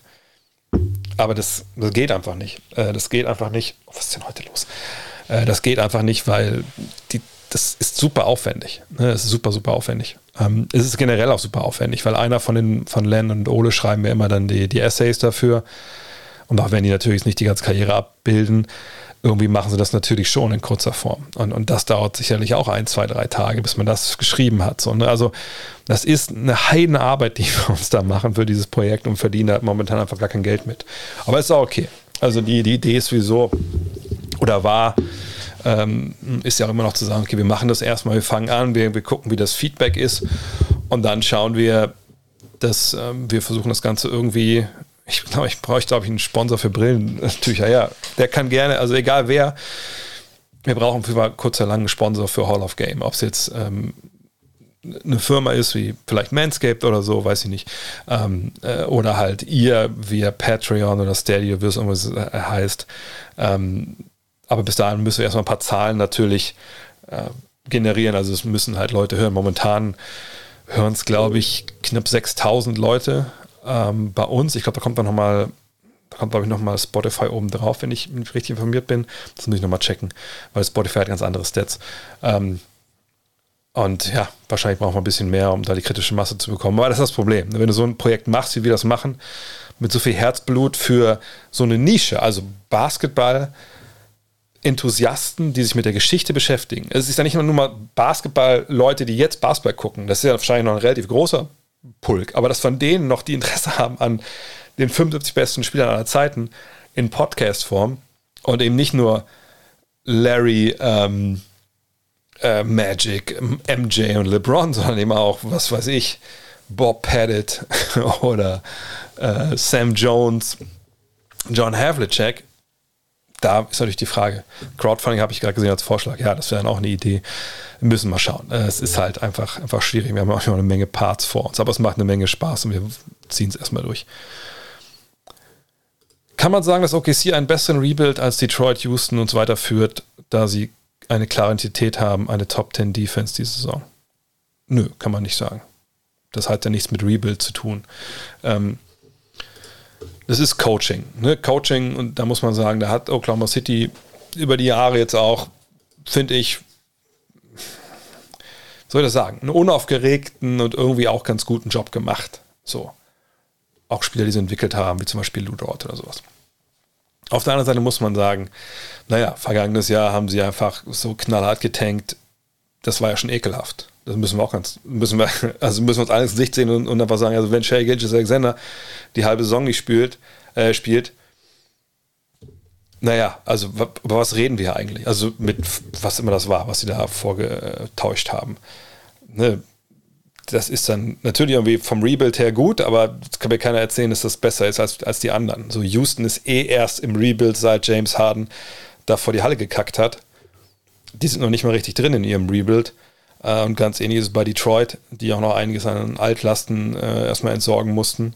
Von daher, äh, nur weil jetzt irgendwer eine Top 10 Defense hat, was gut ist, was gut ist und was eine schöne Entwicklung ist, heißt noch lange nicht, dass das ähm, jetzt ein besserer Rebuild ist, weil das keine Kennzahl ist, um sowas von, von, von Team zu Team äh, zu vergleichen. Ähm, wie sehe ich die Grizzlies dieses Jahr? Schon ein Favorit? Äh, wenn Dylan Brooks auch noch zurückkommt, sind sie noch schwerer auszurechnen und meiner Meinung nach schwer zu schlagen. Ja, sind schwer zu schlagen. Ähm, aber wenn ich ehrlich bin, ist es für mich kein Favorit, weil sie einfach, was habe ich öfter gesagt, deswegen mache ich es kurz. Es ist eine sehr, sehr junge Mannschaft. Ohne, also in vielen, vielen Stellen, natürlich haben sie auch Steven Adams zum Beispiel, aber in vielen, vielen Stellen haben sie einfach keine Playoff-Erfahrung. Und im Playoff ist es ein anderes, ist ein anderer Sport in den Playoffs, muss man ganz klar sagen. Mhm. Und da musst du lernen, da musst du erstmal gucken, dass du da durchkommst. Gibt es jetzt in der Western Conference die, genau, sag nichts falsches Tor mir zu, gibt es in der ähm, Western Conference diese absoluten Überteams, die unschlagbar sind, wie die Warriors vor ein paar Jahren. Nö, natürlich nicht. Und das ist so der Spalt, der sich öffnet, finde ich, für die Grizzlies, dass sie sagen, okay, wir haben irgendwie vor keinem Angst. Hier ist kein Überteam. Also wer soll, wer soll uns überhaupt schlagen? So, also das ist, glaube ich, ne, dieses Jahr ein bisschen anders, als es in manchen Jahren ist, dass man mit mehr Selbstvertrauen reingehen kann. Aber trotzdem würde ich denken, dass sie an der einen oder anderen Stelle einfach dann ihre, ihre Jugend äh, zeigen. Ähm, dass sie besser natürlich gescoutet werden und dann auch vielleicht ein paar Schwachpunkte zutage treten. Und dann geht es halt ums Decision Making. In Playoffs ist das allermeiste Decision Making. Und ähm, da würde ich sagen, sagt, dann macht die, die Jugend ihnen einen Strich durch die Rechnung. Habe ich zufällig den Greatest 75 Draft angeschaut. Was viel zu davon? Nee, habe ich gesagt nicht. Ähm, aber die Frage, ob man das hier auch mal macht, das habe ich mir heute Morgen auch gestellt ähm, mit Triple Threat oder so. Obwohl ich nicht weiß, wie lange, wie lange die das gemacht haben. Die alle 75 gedraftet oder was? Wie viele Leute waren das denn? Ähm, aber ja, es bietet sich natürlich an. Ähm, aber, äh, aber wie gesagt, das, mal gucken. Draymond hat gesagt, sie denken eher wie ein, wie ein Playoff-Team. Ja, das kann sein, aber Playoffs, sagt sie, wir kennen das ja nicht wirklich. Ähm, ja, die späteren Runden und so. Also von daher muss man, also ja, Ikuda, wie gesagt, es ist, ist, alles, ich sehe es vollkommen, es stimmt schon, ja, aber ich, gesagt, ich will erst mal sehen, wie das in den Playoffs funktioniert. Und da solchen Sachen bin ich immer ein bisschen vorsichtig. Aber dass es eine krasse Truppe ist mit, mit vielen geilen Spielern, jungen Spielern, die einfach, einfach Bock haben, ja, ähm, da müssen wir mal gucken. Ähm, Mal angenommen, Bronny James wäre kein NBA-Spieler in zwei Jahren. Hältst du es trotzdem für realistisch, dass ein Team einen Erstrunden-Pick opfert, um Bronny zu bekommen? Nö. Warum sollten sie das machen? Ähm, nur um ein Jahr LeBron James zu bekommen, dann mit was? 38, 39, 40, ich weiß gar nicht, wie alt ist er denn? Egal. Ähm, nee, ich würde ich ehrlich gesagt nicht nicht sagen, dass das jemand macht. Heißt nicht, dass das nicht passiert. Ne? Klar kann irgendein Team sagen, der hat doch gesagt, er spielt mit seinem Sohn und jetzt holen wir sie mal alle nach, ähm, nach New York zu den Knicks. So, keine Ahnung. Das kann natürlich passieren, aber ich ähm, würde nicht sagen, dass das passiert unbedingt, weil einfach ähm, LeBron dann. Mit LeBron bekommt man ja nicht einfach nur irgendeinen Spieler, den ähm, du da reinpluggen kannst und dann kommt der, dann ist das ein guter Rollenspieler und dann, sondern LeBron wird ja auch mit noch älterem Alter als er jetzt ist, wird er immer LeBron sein. Er wird er immer LeBron Basketball spielen. Und das, das zieht ja dann dein, deine Teamplanung vielleicht auch schon ziemlich auseinander. Ähm, von daher, äh, ja, weiß ich ehrlich gesagt nicht, dass das, äh, also ich würde es nicht machen. Geiles Schiff von Penny? Äh, ja, stimmt. das ist ganz, ganz schön. Wie viele Sachen, die ich habe von homage.com. Ich packe es mal einmal hier in den. Da habe ich auch ein Video drüber gemacht, mal vor ein paar, paar Monaten. Äh, da könnt ihr da das euch anschauen. Aber kommen wir zu euren äh, Buckets-Geschichten. Ich glaube, da war eben die Defense von Boston ganz weit vorne. Und da habe ich auch schon ein paar Mal drüber gesprochen. Ich würde einfach mal schauen, dass ich mir die mal hier aufrufe, die Boston Celtics. Und dann schauen wir einfach mal Teams, ob wir da was, was finden, was man sich gut angucken kann. Ähm, das ist ja, wie gesagt, Instead, vielleicht habt ihr das schon mal anderswo gesehen, bei äh, ein paar anderen Kollegen. Ähm, was haben wir denn hier? Äh, die Sixers haben sie abgekocht. Das sieht doch gut aus. Waren da alle mit dabei? Ich glaube ja, ne? Dann schauen wir da doch mal rein, was wir da sehen. Ich hoffe, dass ihr müsst jetzt mal vielleicht gleich mal schreiben, ob das zu sehr wackelt oder so. Ähm, dann gucken wir. Aber ich halte so super oft an, von daher ist das nicht so wild. Lass einmal kurz mal durchlaufen hier.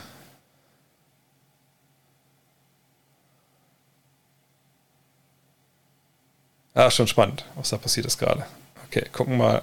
Okay. Fangen wir von vorne an. Aber mal, ich, ich nehme euch mal mit durch die ganze Ballbesitz hier, was passiert. Also, ganz normal, ne? Wahrscheinlich Jalen Brown durch den Hero-Shot hier die Punkte gemacht und jetzt geht's los. So.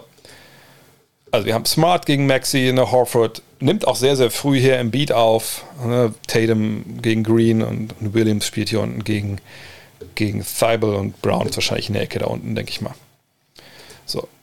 Das ist schon mal ganz cool zu sehen, dass Horford so früh oben draußen ist, weil äh, normalerweise ist es ja ein easy Swing. Also du kriegst den Ball zu Embiid, Embiid passt den Ball auf die Seite zu Green und dann kann man in die Offense reinkommen.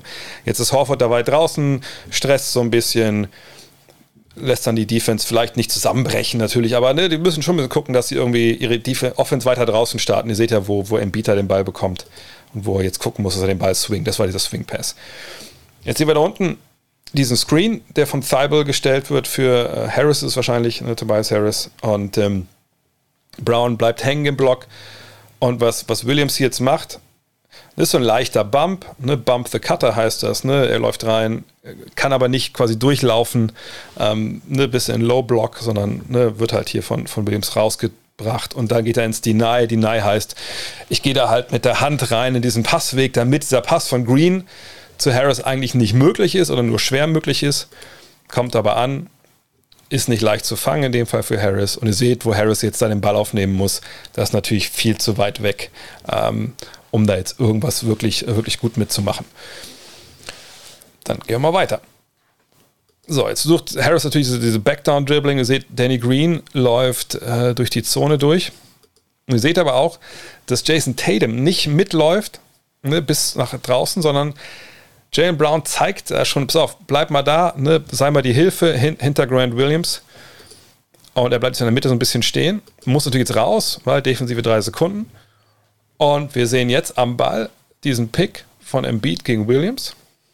Und wir sehen hier oben, Smart ist schon da, hilft da ne, an der Freiwurflinie. Horford ist auch bereit, hier bei Harris zu helfen. Auf der Weak Side ne, haben wir jetzt quasi schon Brown der sich um Green kümmert. Und, und ähm, Tatum gegen Maxi haben eigentlich schon geswitcht.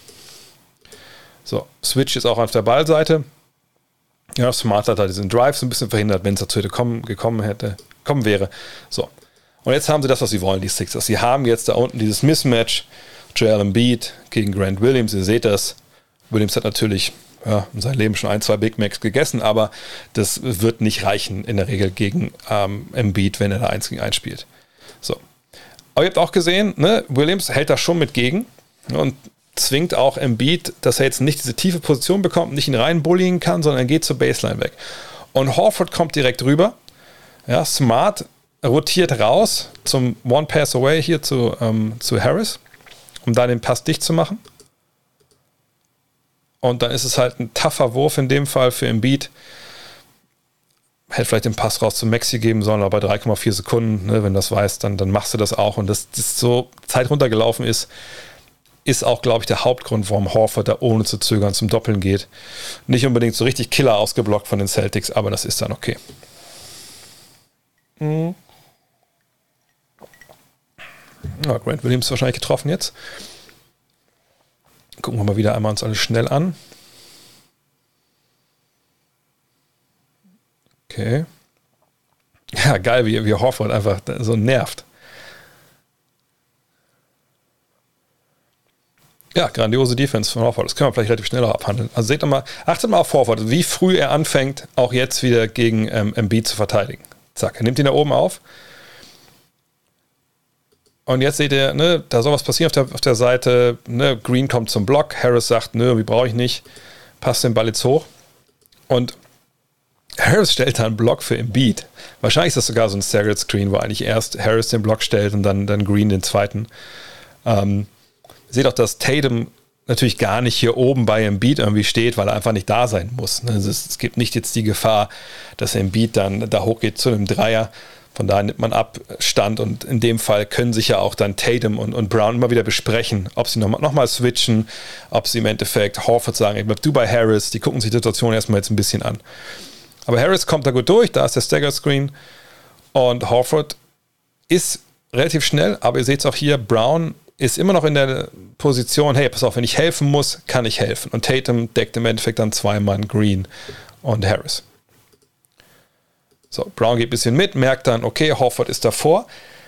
Ihr seht es auch, er geht aber nicht direkt hoch zu, ähm, zu Danny Green, sondern ist immer noch ein bisschen da, immer noch bereit zu helfen. Und Tatum ist immer noch bereit, hier zwei Mann zu verteidigen, genau wie Smart bereit ist, oben zu verteidigen, eine Top of the Key und eben auch Thibault, auch weil er weiß, Thibault ist ein guter Schütze.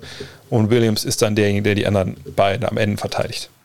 Und dann sehen wir hier, es ist 1 gegen 1. Umso mehr es 1 gegen 1 wird und kontrolliert ist, kann sich Brown hochorientieren, aber er sieht natürlich auch, dass Green weit, weit weg ist. Und dann ist einfach eine geile Verteidigung von Horford, der da auch die Kontakte wegsteckt. Ihr seht, der Kontakt kommt hier und er ist trotzdem sofort noch da. Also richtig, richtig gute Defense von, von Al Horford auch in dem Fall.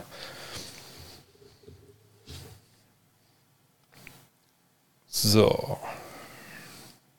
Was ist das Spielzug 1 oder was?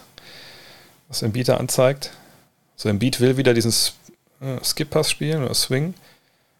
Ja, okay da war dann, äh, hat er clevererweise einfach den Kontakt, den er da bekommen hat, äh, verkauft als Foul. Ist schon ein guter, der Joel Embiid. Ja, vielleicht können wir aber ganz schnell hier reingehen. Ne, Einwurfspielzug. Die Action auf der Seite. Im Endeffekt dann zweifacher Screen für, für Maxi und, Brown. Weiß, er deckt Thibault. In dem Fall kann er ein bisschen mehr helfen. Macht er auch. One Pass Away, da vielleicht gar nicht gebraucht. Im Endeffekt, Maxi gibt den Ball raus und dann, ihr seht ja bei Thibault, das ist der Dreier, der braucht noch eine Menge Arbeit. So, nächste Aktion. Jetzt mal im Beat, bringt den Ball selber nach vorne.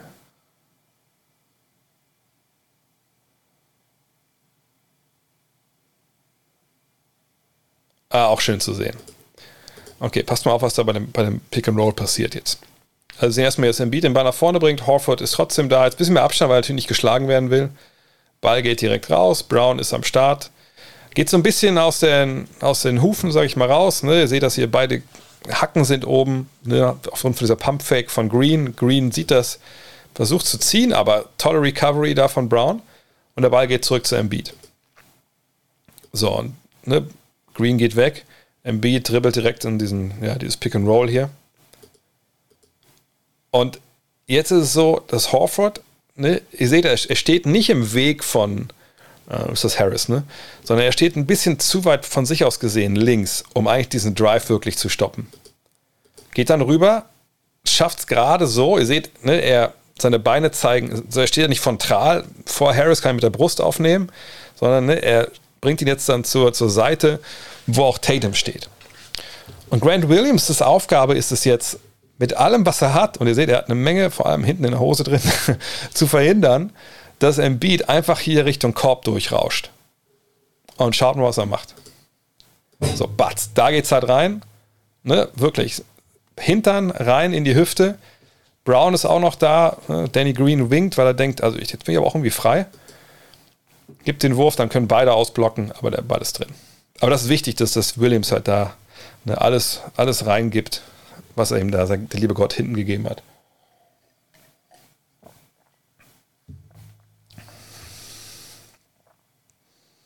So.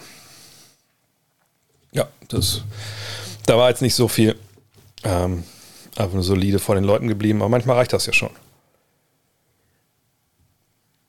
So, jetzt gibt es ganz wichtige Info, Infos wahrscheinlich. So, und weiter geht's.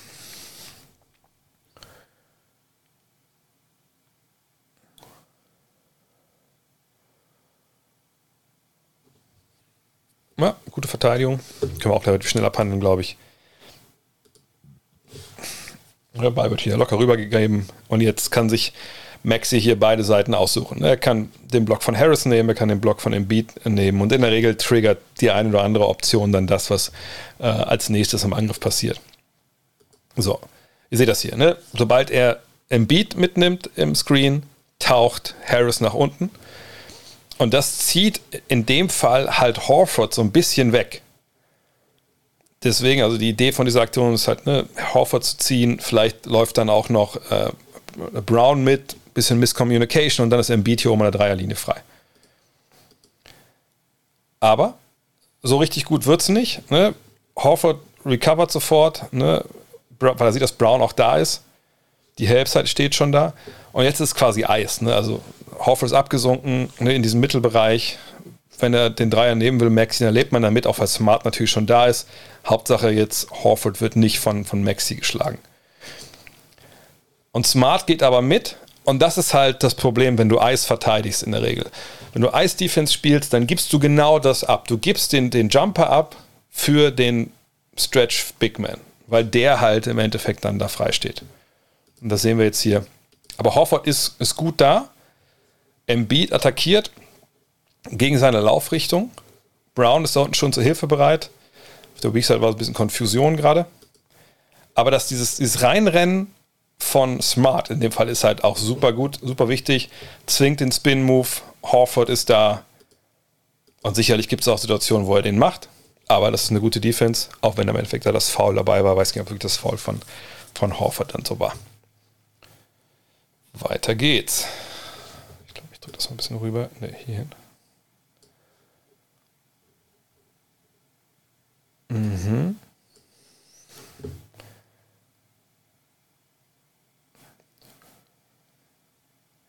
Jetzt haben wir zum ersten Mal auch Daniel Theiss im Spiel.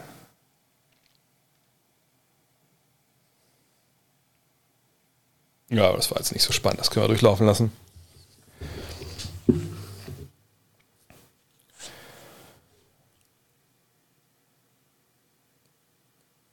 So.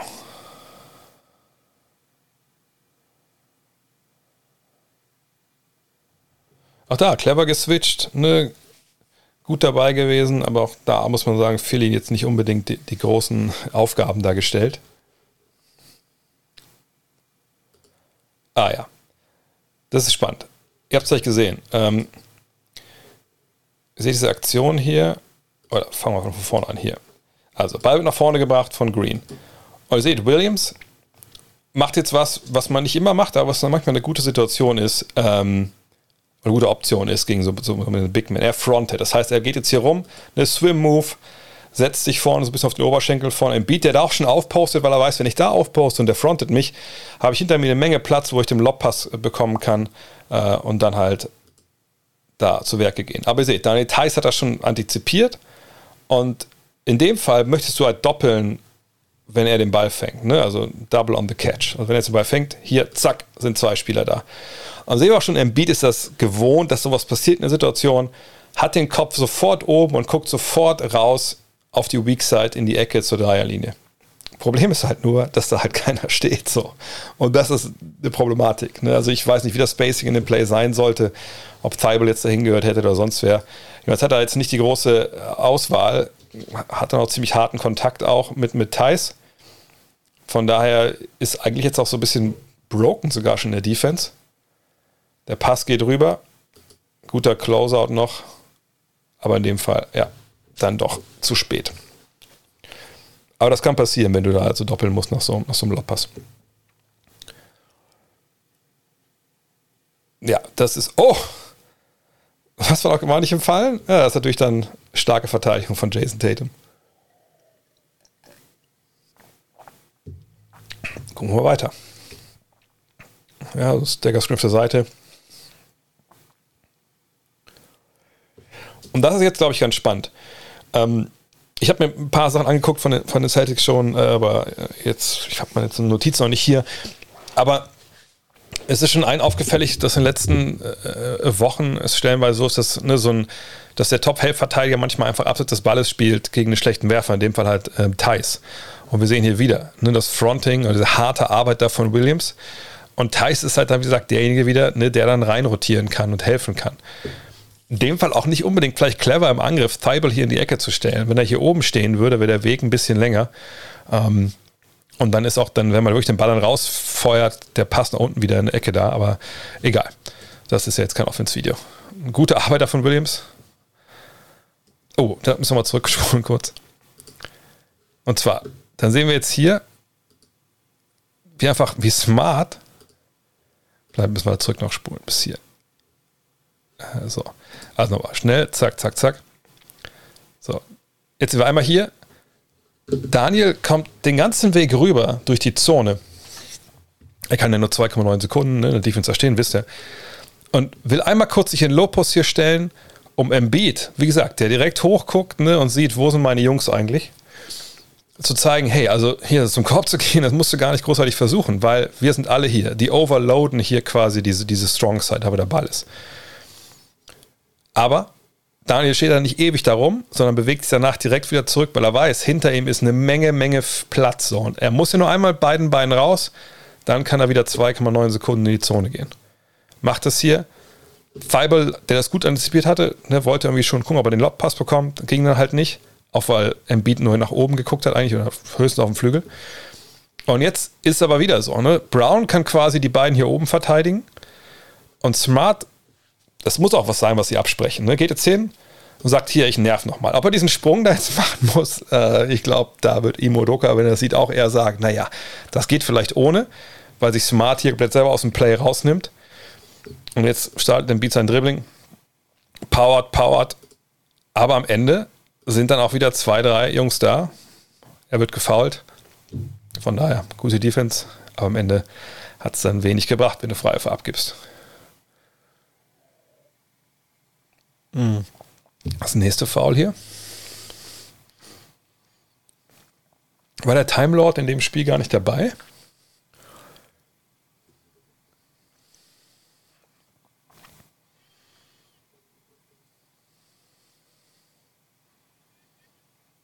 Ja, gut rausgepasst. Das ist jetzt auch eine Aufstellung der, der, Sixers, wo sie mit mehr Schützen agieren und dann wird es natürlich auch schwieriger, da so aggressiv bei, bei Embiid ranzugehen.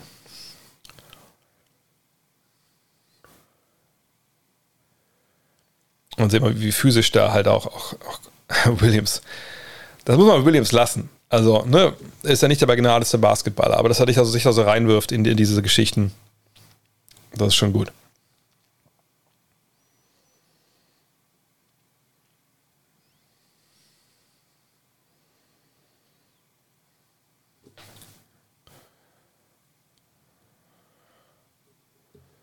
Ja, auch da eigentlich, eigentlich gute Hilfe.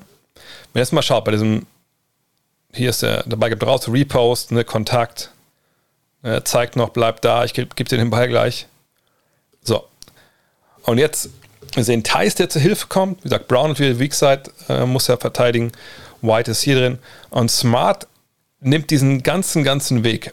Weil Smart halt ein smarter Typ ist und davon ausgeht, naja, Williams wird ihn schon stoppen hier in der Baseline. Der ist schon so tief. Wenn er den Spin-Move macht, dann bin ich da. Entweder ich stoppe ihn mit dem Doppeln oder vielleicht kann ich sogar die Hand irgendwie einen Ball bekommen. Und so passiert es ja auch. Aber im Beat, wahrscheinlich Scouting Report auch gut gelesen, weiß das, hat der Finn schon, Korkmatz gesagt, pass auf, du kommst dann hier hin, dann kriegst du den Ball. So, und jetzt geht dann halt die Rotation los und am Ende ist es dann einfach, naja, ist dann einfach Mathematik, ne? Er nimmt den Ball direkt, Korkmaz ist drin, alles gut, aber du kannst den Ball hier rumswingen, wenn du daraus die Schützen hast, dann ist es halt schwer, äh, da so am Ball äh, so aktiv zu sein. So, gucken wir noch die letzten paar Possessions an hier im ersten, oh, es noch viele im ersten Viertel. Gucken wir noch drei, vier Dinger. Wir können ja die, die Woche nochmal ein richtiges Buckets-Format machen.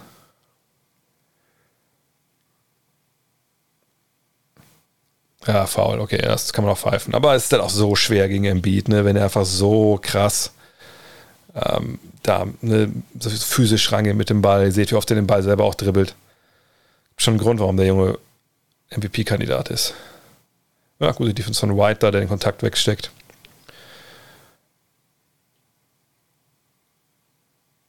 Josh Niang sollte nicht unbedingt. Oh, stark. Oh, gute Defense von. Habt ihr das gesehen? Ja. Das ist was, das ist natürlich in, in niederen Ligen immer faul, aber das ist richtig gut von, von, von Grant Williams hier. Er geht gerade hoch und wird dann unterlaufen. Ne, also er geht gerade hoch, das Momentum. Hätte man es vielleicht sogar pfeifen können. Gucken wir nochmal. Ne, finde ich gut. No Call, Best Call. Ne? Drive geht rein, er geht gerade hoch, er ist dann geschützt. Kein guter Abschluss. Starke Defense von Grant Williams in dem Fall. Oh, jetzt gibt es Schokolade? Nee, was ist das? Werbung, okay. So, nach dem Ding machen wir weiter mit euren Fragen. Keine Bange. Was sehen wir jetzt hier? Auf viel Weakside Action. Bro, Grant Williams hat auf jeden Fall die Nacht im Eisbad verbracht. Ja, okay. Gutes Foul hier von, von Daniel. Gesehen. Ne? Da Ball geht tief. Daniel geht früh rein, wieder um zu zeigen, ich bin da, geht raus.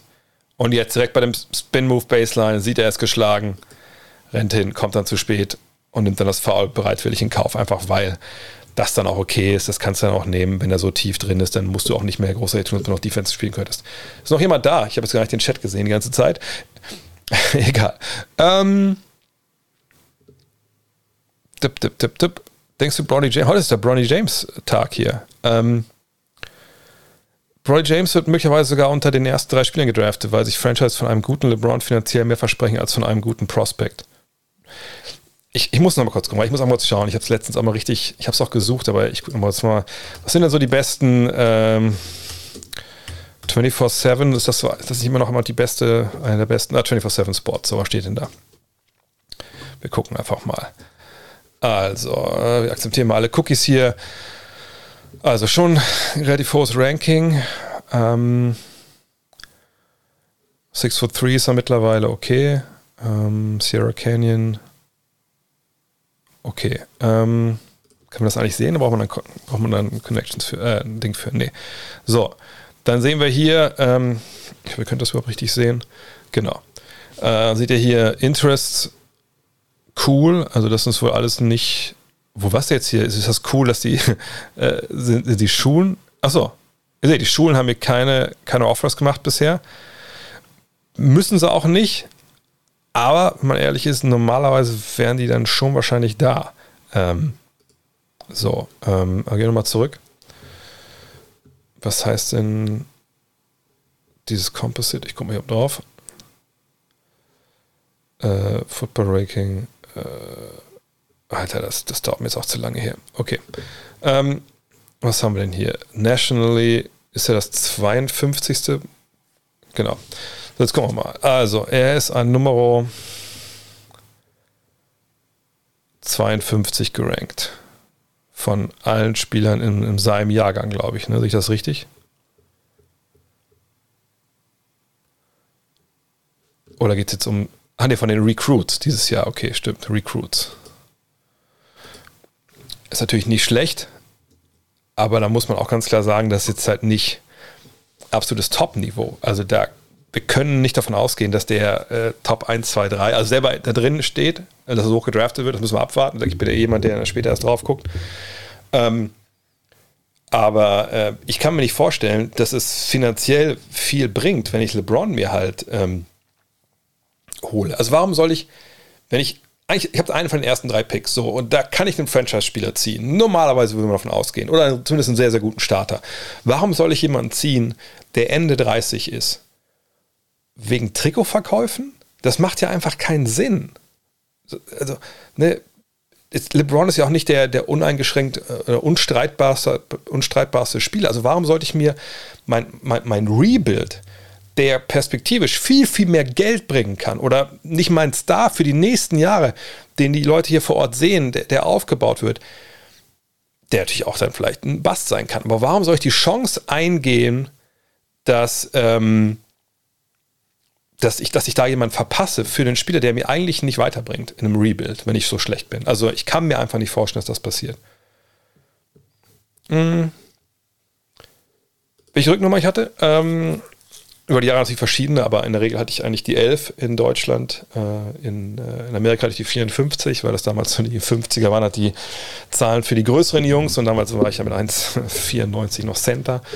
Ähm, ja, also 11 und ich habe auch mit der 4 gespielt mal, äh, nur von meinem Bruder eigentlich. Aber die 11, wenn die da war, habe ich die eigentlich mir immer, immer geschnappt. Äh, haben die Nets die Möglichkeit gegebenenfalls in den Playoffs ihre Heimspiele in einem Stadion außerhalb von New York City zu veranstalten. Mit Sicherheit kann man mit Geld alles Mögliche regeln. Nur ähm, man hat ja Verträge, dann denke ich auch mit der jeweiligen Halle. Ähm, wie wird es mit den Fans machen, die Dauerkarten haben? Ähm, welche Plätze? Es gibt ja auch natürlich dann ähm, äh, Luxusboxen, Suites. Ähm, ich weiß, es gibt im im Keller vom Barclays Center habe ich mal eine Tour gemacht, ähm, so diesen 44, heißt das auch 4040 Club? Ich glaube ja, ne? Ähm, weil Jay-Z ja damals mit dabei war zum Anfang. Äh, da kannst du so extra kleine so, äh, wie das sagen, also kleine Lo äh, das Logen, also kleine extra, eine kleine Wohnungen, die du dir da mieten kannst, glaube ich für 500.000 im Jahr. Ähm, von daher, ich, ich kann mir nicht vorstellen, dass man, dass man das alles auf, auf sich nimmt, nur um irgendwo anders zu spielen. vor allem, wo denn? Die Hallen müssen ja auch frei sein zu dem Zeitpunkt und so. Also, nee, ich glaube, da gibt es eigentlich keine, keine Chance. Meinung zu John Morant? Das ist ein sehr guter Basketballer, der sicherlich auch noch ein paar Mal All-Star werden wird. Ähm, welches Team wird dieses Jahrzehnt am meisten prägen? Wie zum Beispiel die Warriors vergangenes Jahrzehnt oder die Bulls in den 90ern? Können wir ehrlich gesagt nicht sagen. Wie wollen wir das sagen? Wir wissen es nicht. Also das Jahrzehnt, was haben wir jetzt 2022? Ähm, es kann ja sein, dass ein, zwei Teams jetzt die nächsten zwei Jahre in den ersten fünf draften und zwei Franchise-Spieler ziehen. Und ähm, ähm, ja, also wie, wie, wie soll das, also ne, wir wissen ja nicht, wo das nächste Oklahoma City vielleicht ist. Wir wissen nicht, wie sich junge Spieler entwickeln, die wir jetzt gerade schon sehen. Von daher, das können wir einfach nicht voraussagen, wenn wir ehrlich sind. Ähm,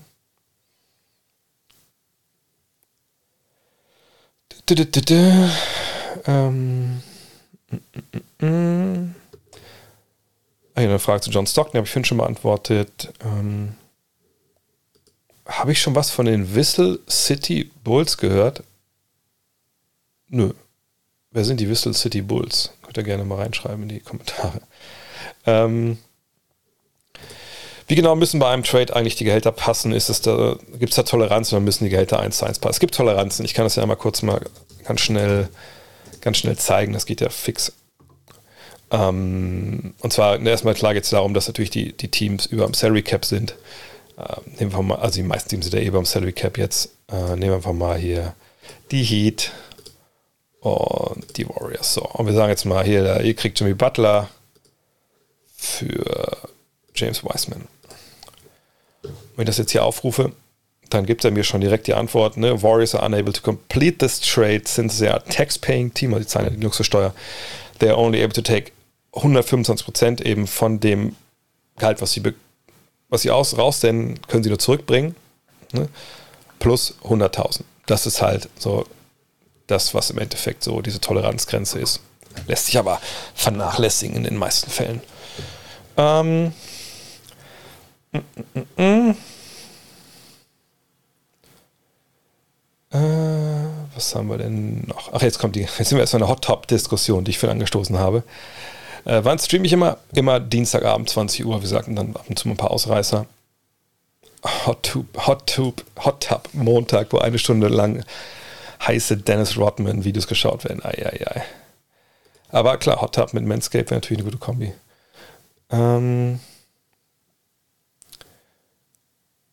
was haben wir denn? Uh, Ramona Shelburne berichtet, oder hat berichtet, ups, dass die Lakers DeRozan nur nicht geholt haben, weil er seinen Dreijahresvertrag wollte. Glaubst du, DeRozan hätte bei den Lakers ähnlich performt? Können wir bei den Bulls.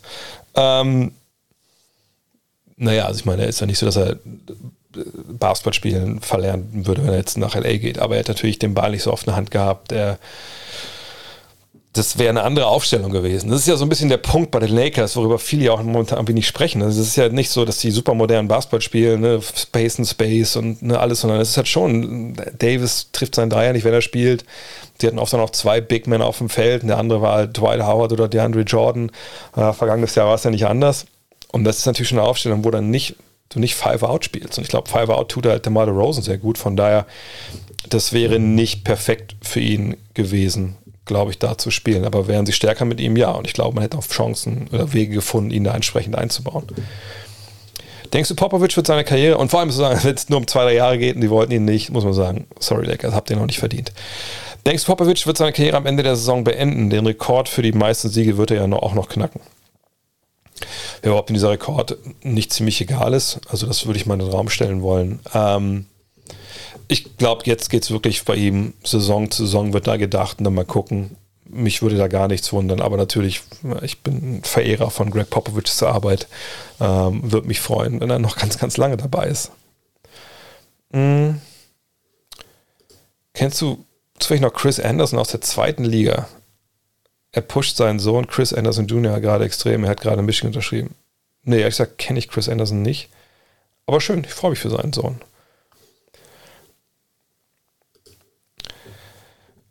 Achso, ja, dann, dann Contest. Aber ich habe hab heute auf Instagram, wenn ihr meine Stories guckt, habe ich, glaube ich, einen Dank geteilt, der bei ESPN lief.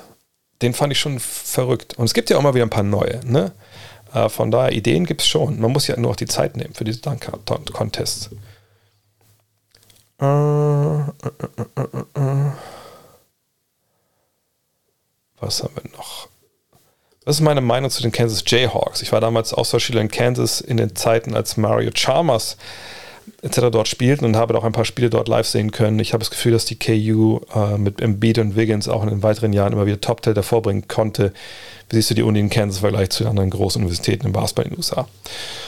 Naja, auch wenn ich äh, nicht immer jetzt jedes Jahr College Basketball viel schaue und mich da nicht über die, die, die Prospects für die NBA ähm, informiere, weiß ich natürlich schon so ein bisschen, was abgeht immer. Also die Rankings habe ich immer so ein bisschen halbwegs parat. Ähm, Gerade so Richtung March Madness, was aber bald wieder losgeht.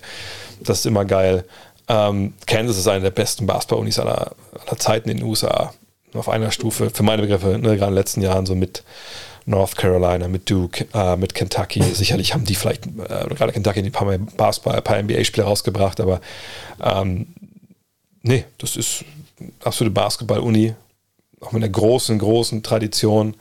Äh, von daher, ja, also wenn du ein paar Spiele gesehen hast, da kannst du dich glücklich schätzen und kann jedem nur empfehlen, der bei so einer Schule mal zum Spiel gehen kann, das auf jeden Fall machen. ist immer geil. Ähm, Woran liegt das, dass Basketball, also Sport allgemein in Deutschland an den Schulen nicht gefördert wird wie in den Staaten? Wieso gibt es keine kompetitiven Schulteams mit Logos etc.? Eltern und Schüler würden sich so viel stärker mit den Schulen identifizieren, zugehörig fühlen. Ich fände eine Schulliga klasse. Was sagst du dazu? Na, wir haben ja Vereine. Es gibt ja in den USA keine Sportvereine. Ähm, das ist alles eine Vor- und Nachteil. Immer die Vorteile liegen auf der Hand. Das wird ja hier auch gesagt, dass man sich da mehr identifiziert. Ich, meine, ich habe es ja selber auch in der Highschool erlebt. Ähm, auf der anderen Seite hat es natürlich auch ganz klar Nachteile. Ne? Also eigentlich, was hat denn Sport mit Schule zu tun in dem Sinne? Warum muss es da äh, dabei sein? Ähm, brauche ich diese Identifikation mit der Schule? In den USA ist es ein bisschen anders. Ne? Also gut, ich war jetzt in einer kleinen Stadt, ne? 4000 Einwohner, Nachbarstadt hat glaube ich 15.000 so gehabt. Aber da hatte jedes kleine Örtchen hat halt seine Highschool. Unsere Highschool war sehr, sehr klein mit nur 100 Schülern in den Top. Also Highschool ist ja ne, 10, 9, 10, 11, 12, die vier Jahrgänge. Ähm, natürlich, wenn wir da gespielt haben, das war Talk of the Town. Ne? Da gab es auch nicht viele andere, nicht mal ein Kino in der Stadt. Also ne, dann ist man da zum Basketball gegangen. Und man wusste auch, wer da spielt. Und, und ne, auch als ich als Austauschschüler kam, die wussten, da kommt dann aus Deutschland, der soll eins, der ist six foot five, so, ach geil, mal gucken, der, mit dem, da geht dieses Jahr was und so. Ähm, ne, das ist aber auch was ganz anderes, weil es so eine kleine Stadt ist. So. In den Großstädten hast du natürlich auch Highschools und Rivalitäten, Chicago, New York, gar keine Frage. Aber Der große Nachteil ist natürlich, dass, und das ist ein Vorteil für das kompetitive Sportsystem, dass es natürlich einen krassen Drill gibt und eine krasse Auslese. wenn du für deine Highschool Basketball spielen willst oder Football spielen willst, dann musst du auch gut sein. So, klar gibt es auch dann manchmal eine War City, also eine War City war bei uns, also eine, für die, also die, die in Klasse 7 und 8 waren, die haben dann der Junior War City und sowas gespielt und ähm, War City ist dann das erste Team. Ähm, das gibt es natürlich, aber alles in allem, einfach nur um zu zocken, da kannst du da nicht mitspielen. Das ist dann schon Leistung. So. Und deshalb ist ein Vereinssystem auch in Jugendteams mit mehreren Mannschaften für meine Begriffe einfach besser. Und dann fühlst du dich halt einem Verein zugehörig und nicht einer Schule. Ähm, das ist vielleicht auch nicht ganz, äh, auch nicht ganz schlecht. Ähm, und warum sollen eigentlich Schulen Geld in ihre Sportprogramme schmeißen? So, ich weiß, dass in den USA was anderes ist als hier auch. Ne? Da gibt es ja auch viele Alumni und Boosters, Leute, die halt ehemalige von den Schulen sind, die dann sponsoren und so. Wie bei uns halt äh, Kampmann äh, bei Bang Boom Bang. Ähm, aber ich finde das in Deutschland eigentlich auch besser geregelt, wenn ich ehrlich bin. Obwohl ich das Highschool-System cool fand, als ich da drin gespielt habe. Aber ich war ja auch gut genug, um mitspielen zu können. Äh, äh, äh. So, was haben wir denn noch? Gehört LeBron für mich zu den Lakers-Legenden? Genau, man die alte Fettsau. Die rote Karte zahle ich. Ähm, wir können auch mal einen Stream machen, nur mit Bang Boom Bang Zitaten. Ähm, ich glaube, LeBron hat einen Titel gewonnen und dann bist du natürlich schon irgendwie eine Lakers-Legende. Ist er jetzt in einem Atemzug zu nennen mit Jerry West, mit Magic, mit Kobe, mit Kareem Abdul-Jabbar? Nee, auf gar keinen Fall. Dafür ist er nicht, ähm, dafür ist er nicht lang genug dabei. Ganz einfach. Ähm, wenn er jetzt ne, noch nochmal einen neuen Vertrag unterschreibt für drei, vier Jahre, keine Ahnung, äh, die noch da bleibt, dann gewinnt noch einen zweiten Titel, vielleicht sogar einen Drittel, was ich nicht glaube, was passiert, dann reden wir darüber natürlich anders. Aber jetzt ist er ja gerade mal anderthalb Stunden in LA gefühlt, hat stellenweise Erfolg gehabt, stellenweise auch nicht. Und da bei so einer Franchise wie jetzt den Lakers, da bist du dann noch nicht auf dem Mount Rushmore, wahrscheinlich noch nicht mal auf der Warteliste zum Mount Rushmore, ehrlich gesagt. Ähm, äh, vielen Dank für den Stream am Samstag. Ja, Dankeschön. Das können wir echt öfter mal machen. Ähm, nur schade, dass diese, die Watch Party nur mit sechs Leuten äh, relativ schnell voll war. Ähm, aber ging ja auch so, glaube ich, mit der Latenz. Ähm, mich beschäftigt, dich beschäftigt in letzter Zeit diese Situation um Julius Randall. Von außen sieht es aus, als ob er ein enger Managementproblem hat. Ja. Fehlt ihm gegebenenfalls ein Alpha-T wie Draymond Green im Team, der ihm den Kopf wäscht, wenn er solche Aktionen wie in jüngster Vergangenheit bringt, hat Tipps den Kontakt zu seinem Spieler verloren. Ich glaube einfach, dass diese Frustration, die sich ja bei Julius Randall immer wieder Bahn bricht, ziemlich klarer Hinweis darauf ist, dass es bei den Knicks auch intern einfach nicht stimmt. Ähm, hilft da einen Veteran, der, der einen so ein bisschen ähm, einhegt. Ja, würde ich schon sagen. Also Kemba Walker kann sowas ja nicht mehr, nicht mehr, nicht mehr leisten. Also Randall ist ja eigentlich der, der da vorweggehen sollte und, und das Team halt einfach, einfach führen. Aber äh, aus irgendwelchen Gründen dieses Jahr kriegt er das halt nicht hin. Und ich, ich, ich kann mir, also das ist auch wieder Kaffeesatzleserei, sage ich direkt dazu, aber ich kann mir vorstellen, gerade diese Szene, wo er dem Assistant da den, den Laptop zuklatscht, äh, oder diesen Zusammenstoß da mit Fournier oder auch mit den Fans hier den Dicken zu zeigen und so. Tom Thibodeau's Coaching ist natürlich auch eins, für das musst du empfänglich sein. Das ist einer, der dich dann jedes Mal sagt, Alter, das war falsch, das war wieder falsch, was machst du, das war falsch. So ein Nagging, nennen das die Amerikaner ja. Das kann dir tierisch auf den Sack gehen. So, und dann kannst du immer sagen, jetzt reicht's mir aber auch, ihr macht deine Scheiße alleine, ich krieg ja 20 Millionen, was willst du mir eigentlich erzählen? So. Oder du sagst, ey, du hast vollkommen recht, danke für den Hinweis, dass ich das anzeit falsch mache. Vielleicht soll ich es lieber richtig machen. Und ähm, das sind einfach Geschichten, ähm, wo man nicht weiß, wie es im Endeffekt in denen aussieht. Aber es sieht schlecht aus. Es sieht aus, ob er Probleme hat, seine Emotionen da zu kontrollieren. Und der spielt auch stellenweise keinen guten Basketball, obwohl er vom All-Star Weekend stellenweise sehr gut unterwegs war. Also es ist, glaube ich, wirklich momentan ein Kulturproblem. Und wenn es am Trainer hängt, und das werden die Verantwortlichen am besten wissen, dann muss man da sicherlich reagieren, denke ich. Ähm, die nächste Frage. Gibt es bei Dennis noch ein Buyout? Äh, meine Bugs brauchen unbedingt noch was von der Bank. ich habe mit Dean Walle äh, in unserem Podcast, äh, wo wir über die Buyouts gesprochen haben, mal so ein bisschen geschaut, ne, wer geht wohin. Und da wir uns auch einig, dass wahrscheinlich Dragic derjenige ist, der als erster über den Tisch geht. Und jetzt guckt man halt, was man will. Ne, da gibt man Eric Bledsoe natürlich auch zum Beispiel. Ähm, und die Bugs, ich denke nach wie vor, dass Dennis da gut passen würde. Aber die Frage ist immer auch, will er das? Und das haben wir in dem Podcast total auseinanderklamüsert. Ne, haben die die richtige Rolle für dich? Ich denke, er ist in Houston besser aufgehoben. Er war jetzt ja in, in Deutschland beim Pokalfinale übers Wochenende, mhm. weil er frei war für ihn. Und ähm, mal gucken, ob er sich dann mit seinen Agenten besprochen hat. Auf jeden Fall wird dann, wenn es einen Buyout gibt, den natürlich relativ bald geben. Ähm, wie siehst du das eigentlich bei den Allstars aus? In den 16, 17, 18 hat man ja nicht ansatzweise so viel verdient wie heute. Es hat wahrscheinlich erst langsam in den 18 angefangen. Bekommen die Allstars von NBA Geld oder sehe ich das falsch? Und die haben damals schon gut verdient, damit die ausgesorgt haben. Sie haben natürlich stellenweise für ihre Zeit ähm, News von gerade, Dennis bleibt mir News, ja, oder so.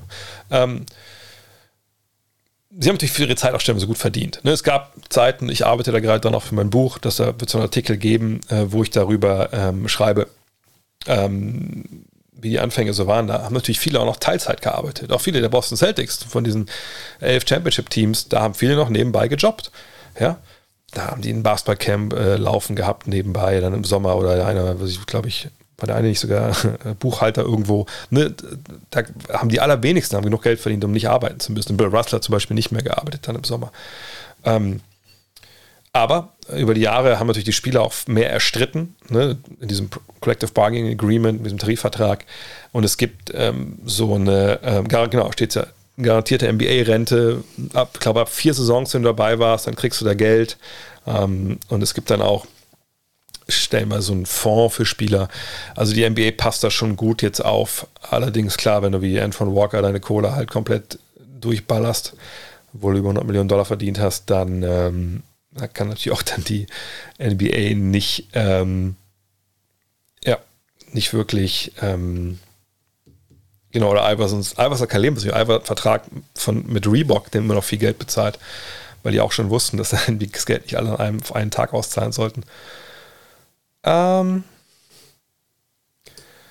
Weißt du etwas darüber, ob im College Basketball nur noch Geld für eigene Vermarktung gezahlt werden darf? Und wenn ja, glaubst du, dass dies einen Effekt auf die One-and-Done-Geschichte hat? Ja, darf man. Also es gibt ja diese Regelung in NCAA, dass man jetzt Name and Likeness, also deinen eigenen Namen und mit deinem Gesicht, ne, quasi, dass du das vermarkten kannst. So natürlich eine klare Reaktion der NCAA auf die Geschichte wie das äh, Ignite-Team oder auch OTI und sowas, weil es jetzt ja Konkurrenz gibt um die besten Talente, die Geld verdienen können anderswo und dann auch eine basketballische Ausbildung bekommen. Ändert das was am One and Done? Also, dass Leute jetzt länger bleiben, weil sie Geld verdienen können in der, in der NCAA? Nö. Das Geld, was ich ja in der NCAA verdiene mit irgendwelchen Werbeverträgen, die ich mir dann äh, anschaffe, das kann ich ja in der NBA auch verdienen. So ist es ja nicht vielleicht nicht lokal, wenn ich irgendwie bei den Kansas Jayhawks bin, wo wir das Beispiel eben hatten. Und es gibt einen lokalen Sponsor ne, da aus der Stadt, ähm, die haben gesagt, wenn du so lange hier bist, kriegst du von uns x 1000 Euro, äh, Dollar. Und nur wenn du gehst, wenn du gehst, ist vorbei. Klar, das wäre dann natürlich, ähm, das Geld ist dann nicht mehr da an der NBA, aber da gibt es sicherlich anderes Geld. Von daher, nee, one and done. Sind wir mal ehrlich, das betrifft eh nur einen ganz, ganz kleinen Teil der Spieler one and done. So. Und die sind davon nicht beeinflusst. Die werden mehr Geld verdienen, aber nicht, die werden nicht bleiben. So. Alle anderen, nee, glaube ich eigentlich auch nicht. Ich weiß noch nicht, wie viele wirklich dann im Endeffekt da so einen Deal abschließen können. Äh, man muss ganz klar sagen, bei aller Romantik, und ich bin ein riesen Fan vom College Basketball, wann immer ich das hinbekomme zeitlich, gucke ich mir auch gerne ein Spiel an, gerade March Madness, jedes Jahr fest eingeplant. Aber sind wir mal ganz ehrlich, das ist ein absolutes Scheißsystem wo unter dem Deckmantel von, oh, also wenn ihr für uns spielt, ihr kriegt eine Ausbildung, das ist mehr wert als jedes Geld, was ihr verdienen könntet äh, als Profis. Das sind wertvolle Erfahrungen hier und äh, wir können ja gar nicht alle Spieler bezahlen, weil äh, wenn wir jetzt die Basketballer bezahlen, die Footballer, was ist denn mit den Lacrosse-Spielern oder den Tennisspielern oder den Leichtathleten etc. Ja, das ist eine schöne Story, Boomer. Aber lass uns doch mal ehrlich sein, ihr Wichser von der NCAA zieht die ganzen Spieler hier ab. Ja, die halten für euch die Knochen hin. Ihr die haben, also lange Zeit hatten sie auch gar keine Rechte großartig. Äh, ne, wenn sie die Liga wechseln wollten, dann haben sie ja ein Jahr aussetzen müssen, etc. Und Trainer dürfen wechseln, wie, wie sie wollen. Ähm, sorry, ihr macht ein Milliardengeschäft auf den Rücken dieser Spieler. Mit Fernsehverträgen, mit Geld von Boostern, die ihr, die ihr reinbekommt und alles. Natürlich bietet ihr denen eine tolle Möglichkeit, äh, auch ne, sich zu, entwickeln auch zur Schule zu gehen, etc. Nur bei dem Trainingspensum, was man hat, so richtig Schule gehen, macht man dann, ja klar, kann man das machen, alles gar keine Frage, nur das ist nicht der beste Weg in die NBA und ist nicht der beste Weg, ähm, ja, und die Kohle kriegen, die Coaches kriegen immer ihr Geld. So. Ähm, und es ist nicht so, dass das der beste Weg ist, der beste Basketballer zu werden, der man sein kann. Der ist mittlerweile in Europa. Ich glaube, da müssen wir uns auch einfach mal äh, ehrlich zueinander sein. Denn da gibt es keine Beschränkung, wie viel du trainieren darfst. Der NCAA ist klar geregelt, wann du trainieren darfst, wie viel du trainieren darfst. So. Und da gibt es Zeiten im Jahr, wo du eben nicht mit dem Trainer in die Halle gehen darfst. So. Das ist in Europa anders. So. Und da kannst du rund ums Jahr rum eine gute Ausbildung bekommen. Sicherlich gehst du dann nebenbei nicht an die Uni oder wenn dann nur eine Fernuni oder so. Aber die Zeiten, wo das das Nonplusultra war, sind vorbei. Und es ist einfach ein scheiß System, was viele Leute einfach ausbeutet ist es ein gutes System für Leute, die am Ende der Bank, die sonst nicht an die Uni gekommen wären oder dann eben 20.000, 30.000 Dollar im Semester bezahlen hätten müssen. Ja, natürlich, für die ist das super. Aber alles in allem ist klar, wer da ausgebeutet wird. Mhm. Ähm, welche Spieler konnten sich im Laufe ihrer Karriere zu guten Schützen entwickeln, obwohl sie am Anfang ihrer Karriere absolut keinen Wurf hatten? Ja, Jason Kidd ist das beste Beispiel. Ähm, die Frage ist ein bisschen immer, wovon reden wir? Jetzt reden wir einfach von einem Dreier aus dem Stand, Catch and Shoot. Da gibt es ähm, zum Beispiel Grant Hiller das früher auch und dann später auch mal ganz gut gemacht. So. Ähm, aber so wirklich von, ich kann nicht aus dem Dribbling schießen, ich kann nicht, auch nicht, was ich, Mitteldistanzen so zum guten Werfer. So, oder Alonso, Alonso Ball, ja, auch, okay, stimmt. Ähm, Catch and Shoot ist aber eine Sache. Andere Sache ist ja, ne, Wurf ist ja nicht gleich Wurf. Wirklich zu einem also für mich, ich definiere es so mit Werfer, ich bin nur Slasher, ich kann nicht aus dem Dribbling hoch, ich kann nicht keine Dreier. Dass da jemand das wirklich so 100% hinbekommen hat, da wüsste ich jetzt nicht. Aber Catch and Shoot, ja, da gibt es einige Beispiele. Wie siehst du die Chancen von den Cavs in den nächsten Jahren ein Favorit zu werden? Was fehlt ihnen noch? ihnen fehlt äh, natürlich noch so ein bisschen auch die Erfahrung. Ich glaube, sie müssen natürlich schauen, was sie da jetzt im Backcourt noch machen mit Colin Sexton. Geben sie den ab? Für wen? Wie laden sie da nach? Bisschen Veteran Help vielleicht noch da. Aber sonst sind die auf einem sehr, sehr guten Weg. Und da hier gerade ein Abo kam, vielleicht mal der Hinweis. Ich weiß nicht, wo wir jetzt stehen. Ähm, sagt, 25 Abos voll, dann machen wir diese Woche einmal einen richtigen Bucket-Stream. Auch richtig mit allem, was zugehört. Auch mit, ich kann auch so Sachen da einmalen und so. Von daher 10 von 25. Ja, da fehlt mir jetzt ehrlich gesagt ein bisschen der Glaube, dass wir das noch hinbekommen in der letzten Stunde hier, aber wer weiß. Vielleicht kriegen wir die 25 Abos voll. Ähm, was haben wir denn noch? Einige, viele Fragen haben wir jetzt schon. Die, schon, haben wir schon gemacht. Meinen dazu, dass Houston John Wall mittlerweile gegen seinen Willen nicht spielen lässt, mit der Begründung, dass der junge Spieler die Minuten nimmt, aber Schröder Starter Minutes geben. Ja gut, ähm, Schröder ist jetzt ja quasi in den Slot reinbekommen von, von DJ Augustin. Und ähm, dass er die Starter Minutes bekommt, ja, ähm, ist okay, äh, irgendwie, ne, weil auch ein paar Verletzte, glaube ich, jetzt da waren. Ich glaube, Green war auch nicht da, ähm, wenn ich es richtig gesehen habe, das eine Spiel. Aber ähm, am Ende des Tages ähm, ist es natürlich so, dass das ein relativ mieses Spiel ist. Aber nach wie vor bin ich der Meinung, dass die Rockets eigentlich John Wall rausmobben wollen aus diesem letzten Vertragsjahr. Das läuft ja nicht jetzt aus, sondern nach der kommenden Saison und er hat ja eine Option aufs nächste Jahr. Und man versucht irgendwie alles, dass er da jetzt sagt, na gut, dann ne, zahlt mir nicht, was sind 47 Millionen, sondern nur 20 und dann gehe ich oder so. Oder was immer sie von ihm dann wollen, auf was er verzichtet. Aber ist das gut? Nö. Auf seiner Seite, naja, er kriegt ja über 40 Millionen Dollar dafür. Um, ähm, that's what the money is for. Ne, das ist Schmerzensgeld jetzt in dem Fall.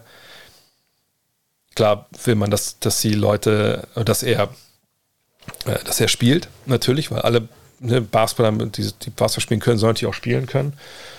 Aber in dem Fall ist es einfach so ein bisschen auch so ein Machtspiel, würde ich sagen. Mhm. Woran liegt, dass die Hawks so unkonstant sind und was fehlt ihnen? Früh in der Saison hätte ich gesagt, naja, die sind, ähm, sie haben, die Rollen sind nicht klar, haben zu viele Spieler, die, die Basketball spielen können und, und sollten und auch eine größere Rolle haben wollten. Dann hat ja auch der, ähm, der, der GM gesagt, naja, vielleicht früher mal auf den Tisch hauen sollen und mal ein bisschen hier ne, aus der Komfortzone alle rausholen. Vielleicht haben uns alle zu sehr auf die, auf die Schultern geklopft. Das kann es sicherlich auch sein. Verletzungen kamen so ein bisschen dazu. Ähm, defensiv haben sie sich da ganz schön hängen lassen, stellenweise. Und ich glaube, es macht mir dann schwer, in der Saison da wirklich rauszukommen aus so einem Trott. Vielleicht gelingt es ihnen jetzt nach dem Break, ne, weil man ein bisschen den Kopf frei kriegt. Aber da würde ich es momentan so ein bisschen verorten wollen. Ähm, und es gab auch ein bisschen atmosphärische Störungen. Ne? Ähm, mal gucken. Äh, es ist auf jeden Fall keine, nicht die, ist eigentlich ganz geil, also das ganz geil ist, eigentlich erstaunlich, dass die Knicks und die Hawks, die beide gegeneinander gespielt haben vergangenes Jahr in den Playoffs, ähm, da jetzt beide so eine Probleme haben. Ähm, woran liegt es, dass Dennis Schröder so negativ betrachtet wird in Deutschland? Habe ihn persönlich kennenlernen dürfen in Atlanta. Auf mich wirkt er alles andere als abgehoben, wie er oft in Deutschland gesehen wird. Das hat mehrere Gründe, glaube ich. Auf der einen Seite ist es so, dass Dennis natürlich jemand ist, der zeigt, was er hat. Er macht seine YouTube-Show, er zeigt sein Lambo, lässt sie da vorlieren und so. Und das ist was, glaube ich, wo viele denken, naja, guck dir den mal an. So, naja, das ist ja drüber und bla bla bla. Auf der anderen Seite, wenn das halt ein Erling Haaland macht oder anderer Fußballer, dann nimmt man das und sagt, nickt anerkennen und denkt, geile Schlappen auf der Kiste. Guter Mann. Würde ich mir auch kaufen. Ähm, das ist die eine Sache. So, ne? Das ist dann manchmal auch ein bisschen, dann kommt man einfach auch so ein bisschen auf ähm, die Sympathie an, die man vielleicht für den jeweiligen Spieler oder den Verein halt hegt, ähm, generell. Und das ist ja oft auch ein bisschen unbegründet. Ich denke, das hat sicherlich auch was mit der Hautfarbe zu tun. Das kommt sicherlich auch mal drauf. Dann muss man, glaube ich, sagen, dass diese EM-Vorrunde da in Berlin 2015 ihm nicht geholfen hat, ne? dieses öffentlichen Widersprechen ähm, von äh, oder das Gegensprechen gegen den Coach damals, wo es in den Kulissen ja auch echt gekracht hat. Ähm, dass man ausgeschieden ist in Berlin, dass Dirk Nowitzki letzte Turnier eben nicht bis zur Endrunde ging, äh, letztes Fieberturnier. Das hat man ein bisschen angelastet. Dann solche Vorfälle wie in Tel Aviv, dass er seine Handtasche verliert, wo, was waren es, 20.000 Euro drin waren. Und dann auf die Frage von einem Kollegen von mir, den ich auch kenne, naja, wozu brauchst du eigentlich, warum war denn das Geld da drin? Ja, muss ja ein bisschen Geld dabei haben. Vielleicht brauchen wir ja Geld. Als ob das irgendwie 30 Euro gewesen wären. Ähm, das trägt natürlich dazu bei, Leute sagen, guck dir den Typen doch mal an. Ähm, dann ist es so, dass es Geschichten gibt, so von die Journalisten erlebt haben mit ihm, ne, wo so ein paar Forderungen halt kamen die auch darüber geschrieben haben und da auch ein negatives Licht gerückt haben, wo ich mir auch mal denke, ja gut, das sind vielleicht Allüren, aber da gibt es eine Menge Sportler, die dann nicht so negativ gesehen werden, die auch diese Allüren haben. Ähm, also, um zusammenzufassen, ich würde sagen, viel davon ist hausgemacht, auch diese Vlogs, ich habe jetzt nicht alles gesehen, aber was man sieht, denkt man auch so, okay, weiß ich nicht, ist jetzt, ist, ist, ist nicht mein, ich bin auch zu alt, ich kann das, ich, ich kann nur sagen, wie ich, was das mit mir macht, wenn ich das angucke, aber ich weiß nicht, ob das eine Meinung ist, die, die, die allgemeingültig ist. Aber ich weiß, dass es eine Meinung ist, die nichts damit zu tun hat, wie ich ihn als Basketballer sehe. Ähm, ich selber habe mit ihm jetzt schon lange nicht mehr gesprochen, weil wir uns jetzt im Sommer, also hat es nicht funktioniert mit der Organisation von einem Interview. Die Male, die wir gesprochen haben, war es immer sehr professionell und, und sehr offen. Ähm, und ich sehe gerade, dass man, ja, natürlich, man kann ihn sportlich sehen, aufs, äh, man kann ihn sportlich kritisch sehen, das auf jeden Fall. Ja, ich meine, China haben wir alle gesehen, wie die Nationalmannschaft da aufgetreten ist. Und da wird natürlich dann auch auf Führungsspieler, äh, wird das natürlich auch dann äh, projiziert, auch vollkommen zu Recht. Ähm, aber wie gesagt, alles in allem habe ich mit ihm eigentlich immer gute Erfahrung gemacht in dem Sinne und hoffe, dass wir bald mal uns auch im Podcast sprechen können. Oder dass er hier ein Stream vorbeikommt. Ich meine, es sind von ihm zu Hause 20 Minuten. Ähm, und ja, mal gucken. Ähm, aber ja, ich glaube, es ist ein vielschichtiges Problem bei ihm. Äh, mm, mm, mm. Hast du mal was über Thibault Stephens gemacht oder Mobley? Das können wir gerne mal auch in, in Buckets machen. Also da kann man sicherlich mal raufschauen. Franz haben wir schon mal Buckets gemacht, aber das können wir natürlich auch tun. Also wie gesagt, wenn ihr noch Abos, Prime-Abos irgendwo liegen habt und Jeff Bezos das Geld nicht gönnt, dann nagelt die rüber. Ähm, Ich würde mir so sehr wünschen, dass sie Hall of Game mit allen 76 Spielern durchzieht. Ja, nicht nur das. Haben wir Mobley auch schon gemacht? Ich glaube ja. Ne, ich glaube auch ja. Ähm, aber Mobley kann man nicht genug machen, glaube ich. Ähm, ich, ich würde mir eigentlich wünschen, dass wir nicht nur die 76 Spieler machen. Denn jetzt gerade beim, ähm, während wir das machen, äh, Hall of Game, merke ich immer, wenn man dann recherchiert und sich Sachen anschaut, dass ich denke so, fuck, da ist noch so, ist so viel mehr noch da drin. Ähm, also alleine zu sagen, also ein Beispiel jetzt, das war natürlich jetzt schon sehr prominent da bei uns im, äh, äh in der Larry Bird Staffel, aber ähm, dass äh, dieses Spiel gegen Atlanta, wo, wo Larry da irgendwie, was macht er, 60 noch was und die Spieler auf der Bank so äh, von den Hawks werden gefeind, weil sie so feiern und sowas. Solche Sachen könnte man natürlich noch besprechen. Man könnte alte Finalserien besprechen. Man könnte äh, große Spiele, zum Beispiel Spiel 2 der 2011er Finals könnte man besprechen. Ähm, man kann große Coaches besprechen. Man kann Kultspieler besprechen, wie solchen Penny Hardaway. Der würde ja nicht in den Top 76 vorkommen. Ne? Ähm, da gibt es so viele Sachen, die man machen kann. Ähm, deutsche Legenden kann man besprechen. Detlef Schrempf natürlich vor allem so. Ne?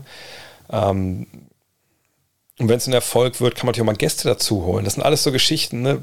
Also ich meine wirklich die Leute. Jetzt werden viele denken, hey, was, bist, bist du doof? Aber nur mal, ein, nur mal zwei Beispiele. Zwei Beispiele?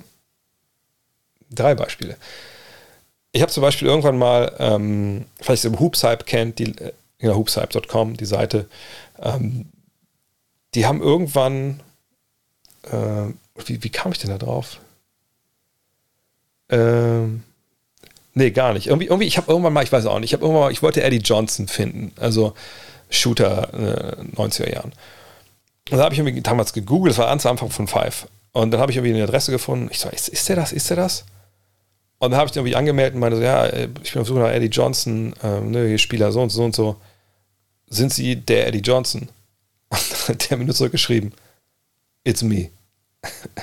Und dann habe ich mit dem Interview gemacht. Total geil. Genau, ehemalige Franchise-Command wie Seattle. Äh, ich habe immer noch Robert Oris und, und Bruce Bones Telefonnummern äh, hier drin in meinem Handy. Wenn die, die die nicht geändert haben, kann man die heutzutage auch relativ locker mal anschreiben und sagen, hey, ihr habt der Bock, ähm, bei sowas dabei zu sein. Man kann die NBA anfragen, wenn das ein Format ist, was, was klickt und, und was abgeht.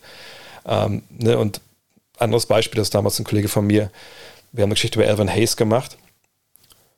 Und der dann dachte, okay, aber der, der, ist ja auch schon jetzt weit über 50, so, was macht der eigentlich gerade? Und dann war der halt, äh, ja, dann war der halt Autoverkäufer irgendwo in Houston. Und hat er die Nummer von dem rausgesucht im Internet und hat Elvin Hayes angerufen und gefragt, jo, ich möchte gerne kein Auto kaufen, aber haben Sie vielleicht Bock mit mir zu sprechen über Ihre Karriere? Der sagt, ja, aber natürlich. Ich war bei Uwe Blab vor, vor ein paar Jahren in Austin, ähm, der auch schon in Ewigkeiten von der Bildfläche verschwunden ist, mit dem Interview gemacht. Und das denke ich, dass da könnte der, der nächste, übernächste Schritt halt sein von ähm, Hall of Game. Kriegen wir Magic und, und Mike rein? Wahrscheinlich nicht. Aber ne, wäre schon geil, wenn man einfach mehr machen könnte. Glaubst du, die Mavericks haben in den nächsten vier Jahren eine realistische Chance auf einen Titel? Ich habe das Gefühl, dass mit der Verlängerung von Hardaway und Porzingis Trade die falschen Schritte gegangen wurden.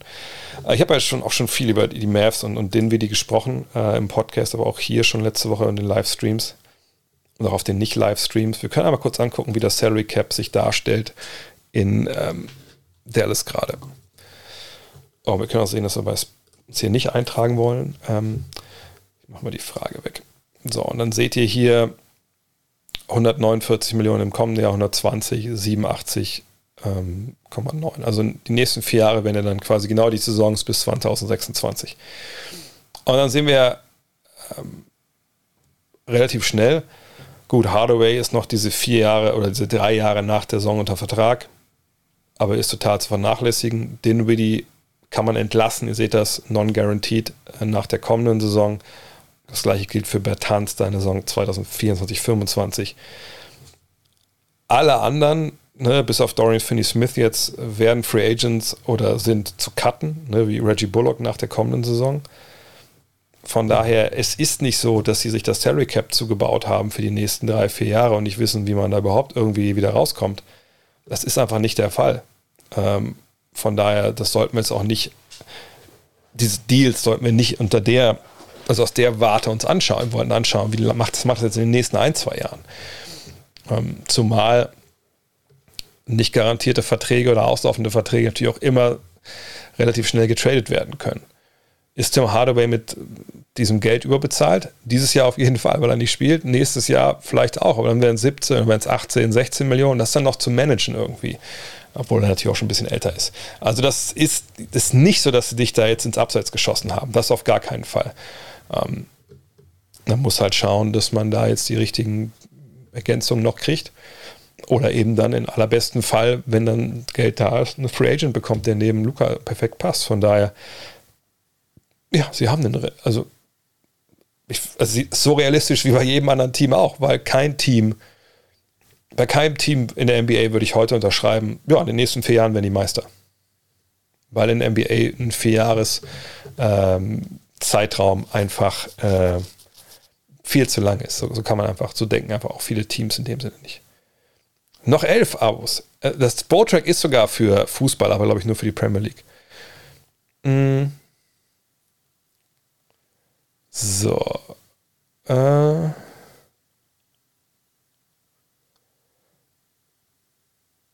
Wo siehst du Lamello in der Point Guard Hackordnung? In der zweiten Saison beim All-Star Game mitzumachen ist ja nicht ohne, auch wenn ich nicht weiß, dass du, auch wenn ich weiß nicht, wie viel du Ortswahl hältst. Nee, er hat es ja vollkommen berechtigterweise bekommen und das ist natürlich schon ein gewisser, gewisses Abbild der, der Leistung, die du da bringst und, und bei ihm müssen wir auch gar nicht auf die All-Star Teilnahme schauen. Wir können einfach gucken, was er bringt. Ich rufe mal nebenbei seine Statistiken auf.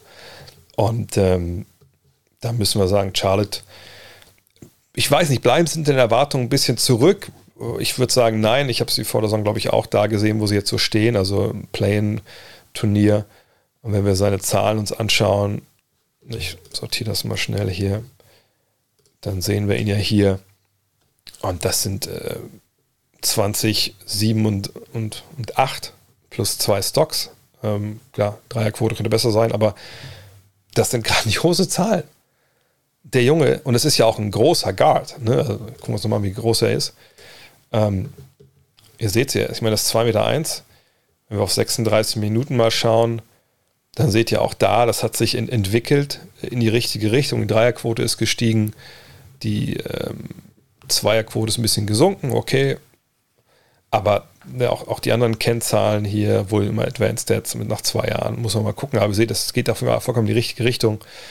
Ähm, Windshares, alles. Also das, das, das ist einer der besten jungen Point Guards, die wir haben. Ähm, Hackordnung, das müssen wir mal abwarten. Aber das ist einer, wenn du mir jetzt sagst, der ist in fünf Jahren der beste Point Guard der Liga, dann da würde ich jetzt nicht sagen, du sollst mal zum Arzt gehen, sondern das kann ich mir sehr, sehr gut vorstellen, wenn ich ehrlich bin. Kriegen wir dieses Jahr ein Finals Rematch? Und wer würde das, diesen Battle gewinnen? Die Suns haben ja wieder niemanden, der Giannis verteidigen kann schwer vorauszusehen. Was mit jetzt mit Paul, mit seinem Daumen, wie sehr setzt ihm das zu? Was passiert bei den Bucks jetzt noch? Werden die mal alle gesund? Was mit Brook Lopez, der sehr wichtig ist? Vielleicht jetzt nicht so super wichtig in dem Zusammenhang, wenn man jetzt gegen die Suns spielt, weil vergangenes Jahr, ich am Ende hat er auch relativ wenig gespielt. Und da sind sie eher klein gegangen, dann mit, mit Janis so als nukleare Option. Aber die Bucks sind auch eine Mannschaft ne, dieses Jahr so auf und ab. Klar, sie haben gewonnen und ne, das ist dann auch eine lange Saison. Und dann, jetzt kommt ja dann so die Zeit, wo man einfach äh, sagt, jetzt muss man auch gucken, dass man ne, seinen besten Basketball spielt. Gucken, ob sie es hinbekriegen, ob sie ihre Identität finden wie vergangenes Jahr. Bisher läuft es nicht so gut. Ähm, aber deshalb würde ich jetzt noch nicht einen Ausblick wagen. Aber ähm, ich würde schon sagen, dass Janis der beste Spieler dieser Serie ist und dass die Suns es vielleicht schwer haben werden, ähm, ihre Offense durchzubringen. Aber das heißt nicht, dass sie diese Serie nicht gewinnen können. Äh, so. Äh, was haben wir denn noch? Äh, da, da, da,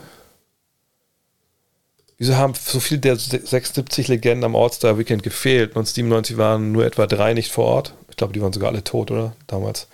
Äh, welches war für dich der geilste Legends-Moment in den Kulissen? Ich habe in den Kulissen eigentlich gar nichts großartig gesehen. Das wüsste ich jetzt nicht. Ähm, ich glaube, viele waren einfach nicht dabei wegen Covid. Ähm, ich weiß, Bill Rust hat zum Beispiel das bei Instagram geschrieben, er meinte, ey, ich wäre gerne da gewesen, aber ähm, ist einfach zu gefährlich, hat er vollkommen recht. Ähm, ich glaube, einige, Beispiel Tim Duncan, der arbeitet ja auch noch für die Spurs, ne? Ist auch dabei, oder? Ähm, der wahrscheinlich mit, mit seiner Family was gemacht haben oder so. Also, ähm, ich, ja, ich glaube, Carmelo wollte keiner da, sehen. Ich glaube, man sieht auch ein bisschen, wer wirklich, nur noch neun, ähm, wer wirklich da Bock drauf hatte und wer nicht. Äh, es haben eine Menge Leute gefehlt, ja, und naja. Ist ein bisschen schade natürlich auf der anderen Seite. Gesagt, manche schließen ja auch relativ schnell mit der ganzen Nummer ab und brauchen dann diesen ganzen Hype nicht, auch wenn das jetzt ja nur ein, ein Event ist. Aber ich glaube, kann mir auch vorstellen, dass Covid da auch einiges mit zu tun hatte, wenn ich ehrlich bin. Warum wird Poku so gefeiert? Ja, Pokoschewski ist, ähm, habe ich auch vor der Saison gesagt, das war so ein bisschen, als gefragt wurde bei dem Feature zu Saisonbeginn auf The Zone, äh, warum, was mein Dirty, was mein, was ich mich freue in der Saison, da habe ich irgendwann gesagt, ja, ich habe ein Guilty Pleasure und das ist Alexei Pokoschewski. war natürlich so ein bisschen halb äh, mit dem Augenzwinkern ge gesagt. Ich hätte auch gedacht, dass er dieses Jahr ein bisschen mehr bringt. Gucken wir uns mal die Splits an. Ich glaube, es ist letzt besser geworden, wenn ich mich ganz täusche. Ähm, ja, zuletzt besser geworden. Genau, hier guck mal. Ne, letzte im Februar sechs Spiele, zehn Punkte, hätte auch Spielzeit bekommen. Dreier getroffen wieder. Ja, Pokoschewski ist, glaube ich, einfach jemand, der, ähm, der so ein bisschen, man will, der lässt einen so zu, man will, dass es funktioniert. Seht ihr, er ist 2,13 Meter, wiegt 86 Kilo. So, ihr seht, der sieht aus wie einer, wo man eher sagen würde, Junge, nimm mal hier ein bisschen, zeige ich mein Alter, trink mal Lebertran. Äh, irgendwas so in der Richtung. Ne? Du siehst nicht so gesund aus. Also meine Mutter würde sagen, meine Oma hätte gesagt, Junge, du musst mal ein bisschen mehr essen, ne? damit du kräftig wirst. So, äh, aber man sieht halt, was der drauf hat. Ne? Man sieht, äh, ne, wie einen Dreier aus dem Dribbling einfach mal nimmt. Man sieht die Pässe, diese Touchpässe, die er stellenweise spielt. Und so man denkt so, Alter, krass, der hat so viel da drin in seinem kleinen Körper.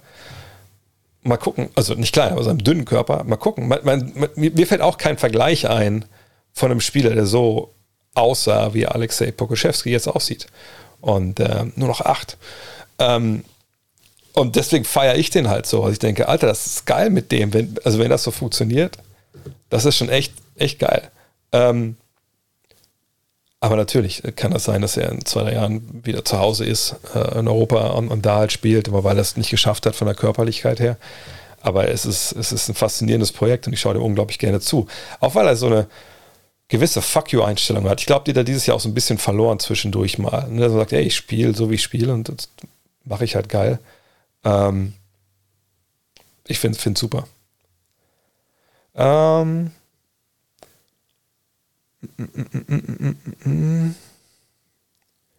so.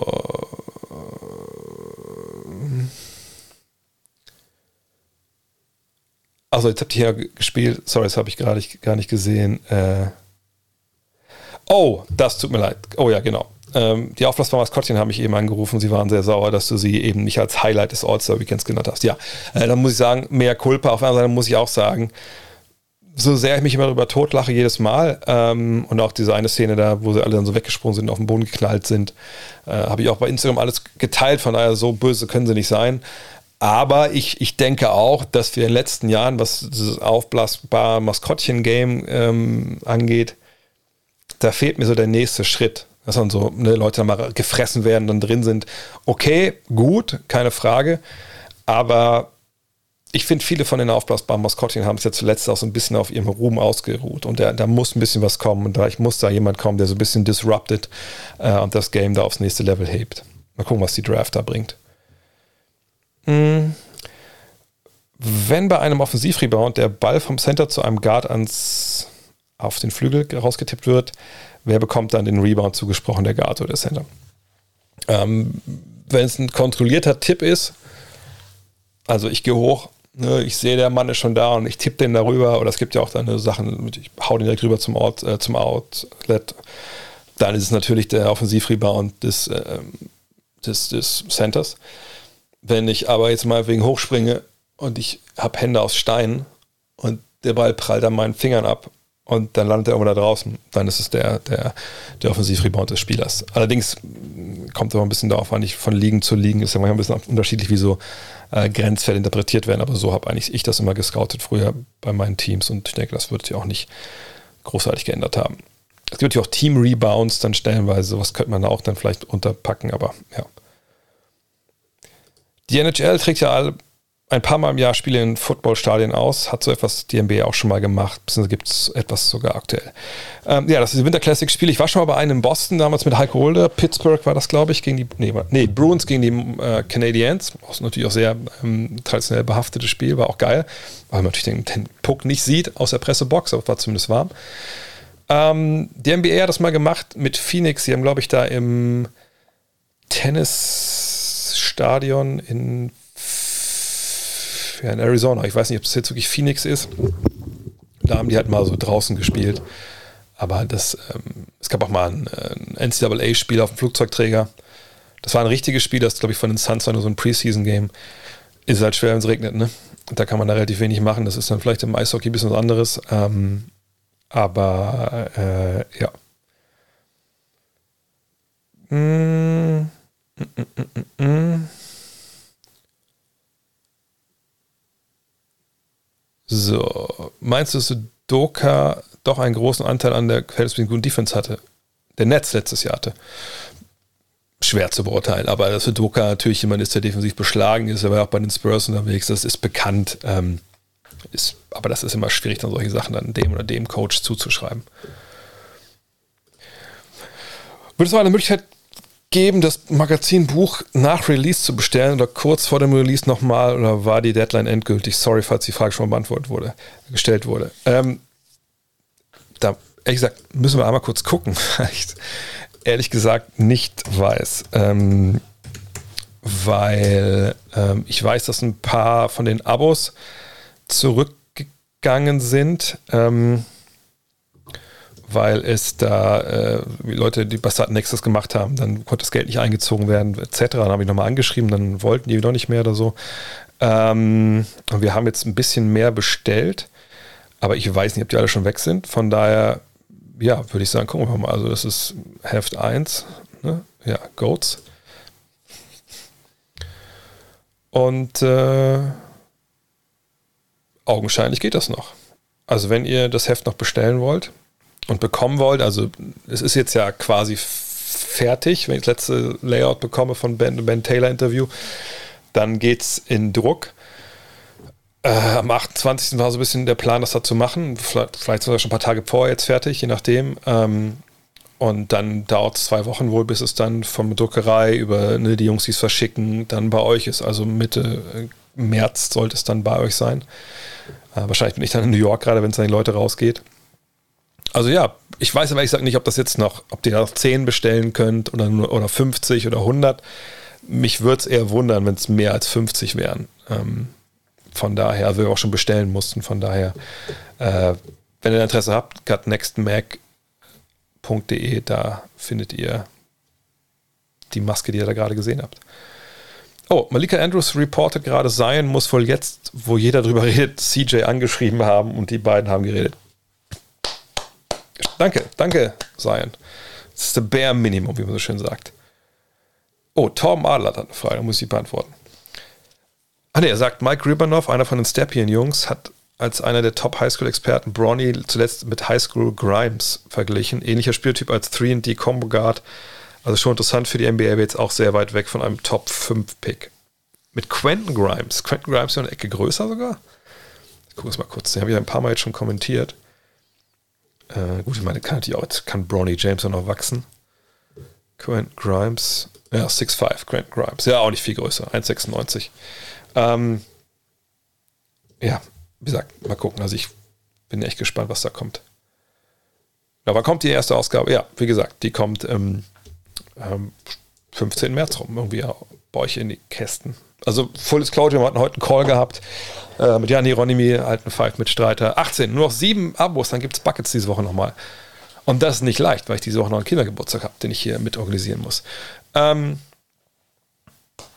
was soll ich sagen? Ah, ähm, wir hatten heute einen Call, wo wir schon jetzt gesagt haben, also weil es ist ja echt immer so, man hasselt ja normalerweise von Deadline zu Deadline, was bei Five ja auch immer, aber jetzt haben wir gesagt, nee, wir wollen aber nicht, weil wir jetzt drei Monate Zeit haben für jede Ausgabe, auch mal sagen, wir machen aus einem Monat Pause oder so, sondern nee, wir haben heute schon geguckt, was wir für, für Themen uns überlegen wollen für Ausgabe 2 und 4.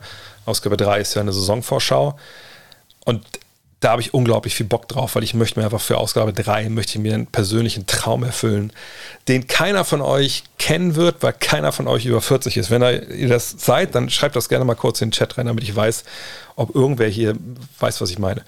Ähm, und zwar, ich suche es mal kurz nebenbei, äh, ob es das gibt. Warte mal. Es gab nämlich früher äh, am Bahnhofskiosk immer so, ähm, äh, wie soll ich sagen, es gab so Hefte, so Saisonvorschau-Hefte, die huh, Magazines, gibt es die echt noch? Ähm, zum Beispiel von Athlon, genau hier. Ich sage euch das mal. Und das war jedes Jahr ein, ein Traum, ein absolutes Fest, wenn diese Dinger rauskamen. So, ne? Obwohl das ein unglaubliches äh, Scheißsystem war. Ich sage euch auch gleich warum. Ich mache einmal kurz die Kamera hier rüber. Ähm, und zwar, das sind so Preview-Sachen, seht das, die machen das für alle möglichen Geschichten. Ne? Für jede College-Liga gibt es das, etc. Und augenscheinlich gibt es das auch nicht mehr für. Moment mal, ist das nicht für, ist das für Basketball auch? Ich jetzt übersehen. College-Basketball? Kein NBA? Okay. Augenscheinlich lohnt sich das nicht mehr. Hätte ich auch habe ich schon ewig nicht mehr gesehen. Na, jedenfalls, ähm, das sind dann. Ja, toll. Was müssen wir da drüber? Da. So, das sind dann ne, diese Dinger. Und ey, was die immer gemacht haben, ey, das waren, glaube ich, immer so 100, ich gehe mal zurück, äh, immer so, weiß ich nicht, 150 Seiten oder so, wenn sogar mehr. Und die haben dann pro Mannschaft nicht nur so zwei Seiten, wie wir das in der Five gemacht haben, sondern die hatten halt vier Seiten, stellenweise manchmal sogar fünf pro Mannschaft. Ähm, die hatten dann auch mal so eine Geschichte quasi geschrieben. Ich weiß nicht, ob wir sowas könnten, aber die haben quasi geschrieben, dass ähm, die haben die Saison geschrieben, was passieren wird in, den, in, der Saison jeden Monat. Also total geil, auch echt so witzige Sachen und so. Aber es war einfach eine, eine geile, eine geile Vorschau-Heft. Ne? Nicht wie im Kicker, wo dann eine Seite Mannschaftsfoto und nochmal Statistiken, die keine Sau interessieren. Ähm, und sowas möchte ich halt im dritten Heft auch haben. Das soll so ein richtig fettes Teil sein, was ihr das ganze Jahr wirklich auf, auf, am Tisch liegen habt, wo ihr wo ihr neben sitzt, wenn ihr, wenn ihr Basketball guckt. Und da freue ich mich total drauf. Und die anderen beiden, da sagen, machen wir die Themen gerade, damit wir auch direkt dann, dann durcharbeiten können. Dann können wir auch online schreiben, was die Themen sind und damit auch jeder weiß und sich das auch schnell genug sichern kann, natürlich. Ähm, so. Wie gut würde Allen Houston heute NBA passen? Sehr, sehr gut. Großer Guard, kann Dreier werfen, hat eine gewisse Robustheit auch mitgebracht. Wäre Abo All-Star, bin ich mir relativ sicher. Ist Buddy Yield wirklich so gut wie in NBA 2K22? Er ist ein wahnsinnig guter Dreierwerfer. Das kommt vielleicht in, in der realen Welt jetzt gar nicht stellenweise so durch, weil er halt jetzt auch getradet wurde und so. Aber ja, und das Problem natürlich bei Spielen wie, wie 2K ist, dass man muss das ja abbilden, was die können, ohne dass es OP ist. Und das gibt es ja in der Geschichte der NBA. Ähm, oh, Javon Carter geht zu den Bucks. Das ist wahrscheinlich die Tür dann auch für, oder wahrscheinlich, weil sie jetzt wissen, dass, äh, dass, dass Dennis nicht kommt. Ähm, gibt es eine Geschichte der, von, von, den, äh, von Videospielen immer wieder äh, Athleten in den Videospielen, die einfach überragend sind. So Bo Jackson damals mal beim, habe ich bei, wie hieß das, äh, Tecmo Bowl oder sowas. Äh, bei diversen Madden-Ausgaben gab es auch mal Spieler, die nicht zu stoppen waren. Ich glaube, Adrian Peterson war ein Jahr bei, bei Madden nicht zu stoppen. In so Boxspielen gibt es das auch. Es ist mal witzig und ja, bei die jede Zeit in NBA 2K einfach gut. Ähm, über die Suns hatte ich schon gesprochen. Über Kampmann auch. Äh, du bist ja beide so als Experte im Einsatz, würdest du es dir auch zutrauen, ein ganzes Spiel zu kommentieren, äh, als Kommentar zu begleiten. Hatte ich äh, im allerersten Jahr mal gefragt, ob, irgendwie, ob sie Interesse hätten, mich da mal auszuprobieren. Ähm, da wurde damals gesagt, nö. Brock Lesnar wahrscheinlich auch, ne? Ähm, nee, wir haben da keinen Bedarf. Und danach wurde dann auch nie wieder irgendwie mal angefragt. Ähm, allerdings war es über die Jahre ja auch so, dass wir immer zu zweit da saßen und mir diese die Rolle als ähm, Experte, glaube ich, einfach auch, also gefühlt mehr liegt. Ich habe jetzt noch nicht kommentiert, wirklich, von daher weiß ich nicht, ob das. Ich meine, ich habe schon kommentiert, aber nicht Basketball. Vielleicht die einige, wenn das wissen von euch, die vom VfL Wolfsburg vielleicht mit dabei sind. Ich habe ja da beim äh, Wölfe Radio Fußballspiele kommentiert für die Fans. Das war natürlich dann Radio, ne, das ist ein anderes Kommentieren als das beim, äh, beim Fernsehen der Fall ist. Ne, du musst ja dann einfach auch ne, alles erzählen, wo der Ball ist und so. Das ist ja, wenn du ein Bild hast, du musst es nicht unbedingt. Ähm, mich würde es schon mal reizen, jetzt wo natürlich auch viel alleine kommentiert wird. Auf der anderen Seite sehe ich es halt auch so, dass wenn ich das mal anfragen würde oder so wie forcieren würde, ich würde irgendjemandem, dessen Job das halt ist, Basketballspiele zu kommentieren und, und der damit seinen Lebensunterhalt verdient, würde ich halt de facto Einsätze weg, wegnehmen, weil es gibt nur eine begrenzte Anzahl natürlich für Einsätze jeden Monat. Und allein deswegen würde ich es würde nicht machen. Klar kann man sagen, ja, aber äh, wenn du besser bist, dann mach das halt. Ja, aber da kommen wir zu hin, was ich eingangs vorhin erwähnt habe, dass ich einfach sagen muss, dass ähm, ich da nicht das Interesse habe, auch gerade anderen Leuten da vielleicht auch da so ein bisschen die, also das ist ja auch nicht so, dass die alle, dass die alle Spiele kommentieren und die haben keine, keine Einsätze mehr, aber ne, ihr wisst, wie ich das meine. Also ich glaube nicht, dass das, dass ich das gerne machen würde in dem Fall.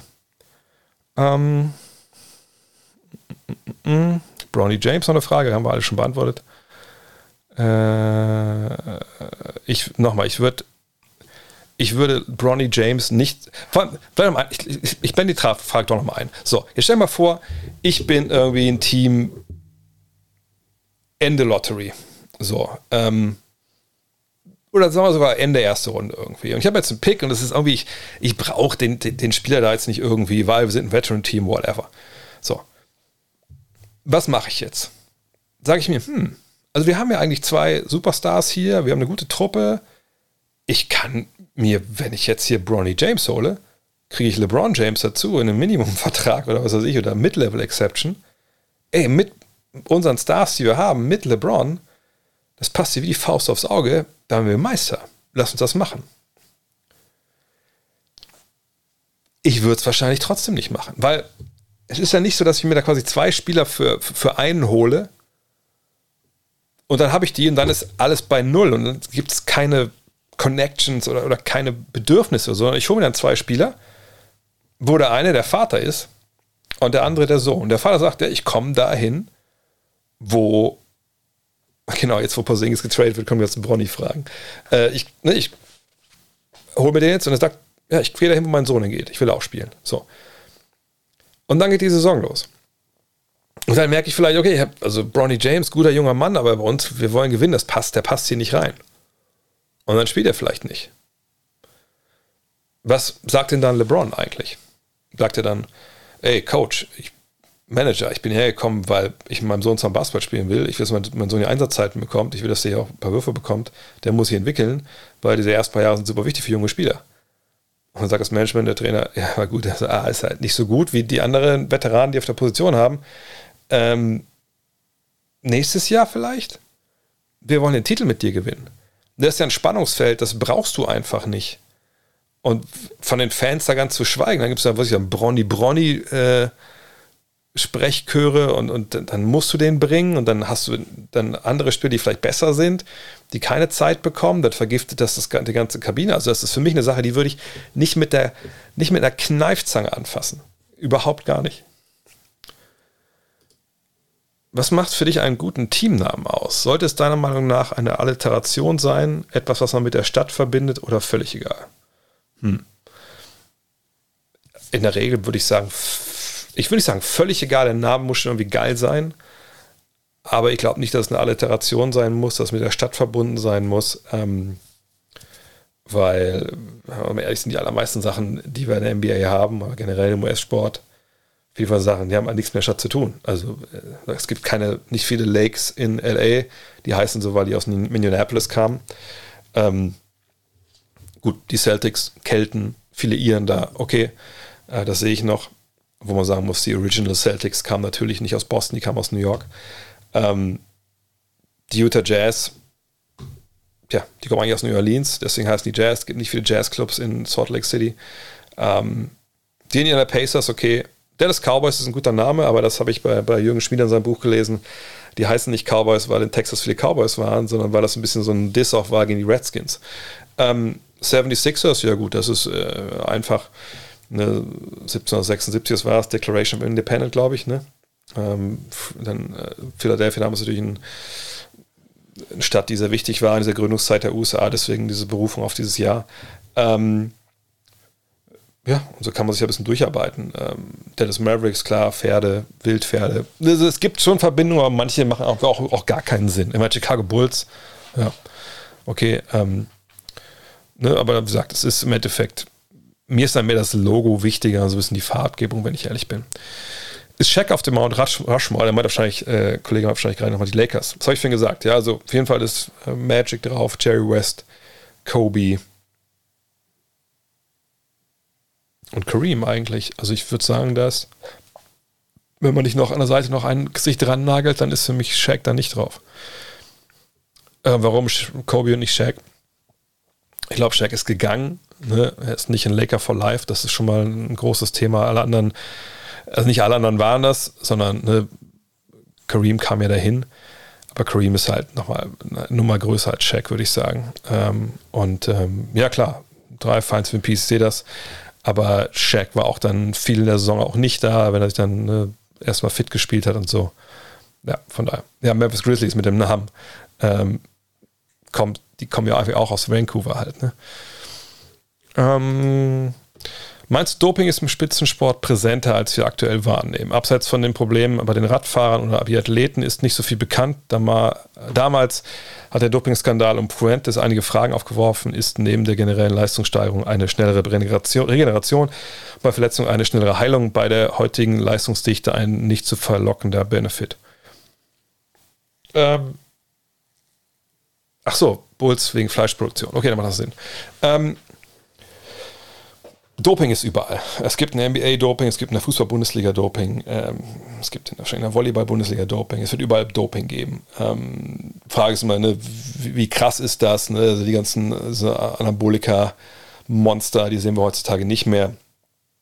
Ähm, aber natürlich gerade bei den Olympischen Spielen, nicht, dass ich die geguckt hätte, bei dieser Perversion, dieser Idee da in Peking. Ähm, aber ja, in dem Fall von der Eisläufer, Eiskurzläuferin aus Russland habe ich auch mitbekommen, Ihr habt sicherlich auch ähm, gesehen, ähm, was da in Sochi vor vier Jahren los war, was, ja, vier Jahren, ne?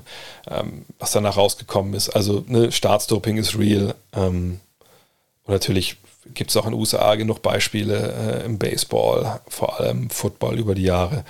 Ne, ist sicherlich auch nicht, ähm,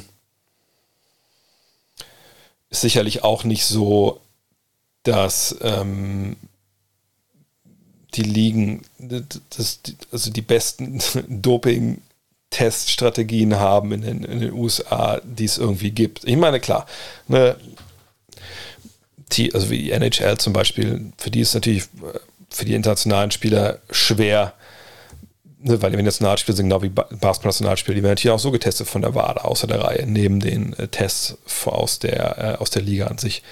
Aber gerade im Football kann mir keiner erzählen, dass er nicht gedopt wird. Äh, Baseball auch nach wie vor. Man muss halt nur, man kann halt nicht mehr so dopen, sage ich mal, wie Mark Maguire oder Sammy Sosa oder Barry Bonds, dass du da reinkommst mit fucking Oberarm, der größer ist als dein Bein und dann knallst du da 60, 70 Home Runs raus. Das fällt auf. Aber genau wie die Frage auch schon gestellt wurde, um sich zu regenerieren, vielleicht nach einem harten äh, Game als Pitcher ähm, oder halt auch beim Basketball, sich zu regenerieren, äh, ne, nach ein paar harten Spielen. Na klar, das werden Leute machen. Ich sage dass alle machen, aber es wird sie geben. So, und ähm, diese Doping-Kontrollen, Dirk hat mir das mal erzählt vor ein paar Jahren, er meinte halt, ne, also, dass ihn mal der Doping-Kontrolleur angerufen hätte von der NBA. Und ich weiß ist es immer noch so, dass nur vier Tests, ich glaube mittlerweile waren es vier Tests plus zwei oder sowas. Ähm, na, jedenfalls ne, da wurde auch schon so angesagt, ich komme jetzt vorbei und so. Also das sind alles, das ist viel lascher als von, von der WADA halt. Ähm, also ja, es wird es geben, natürlich.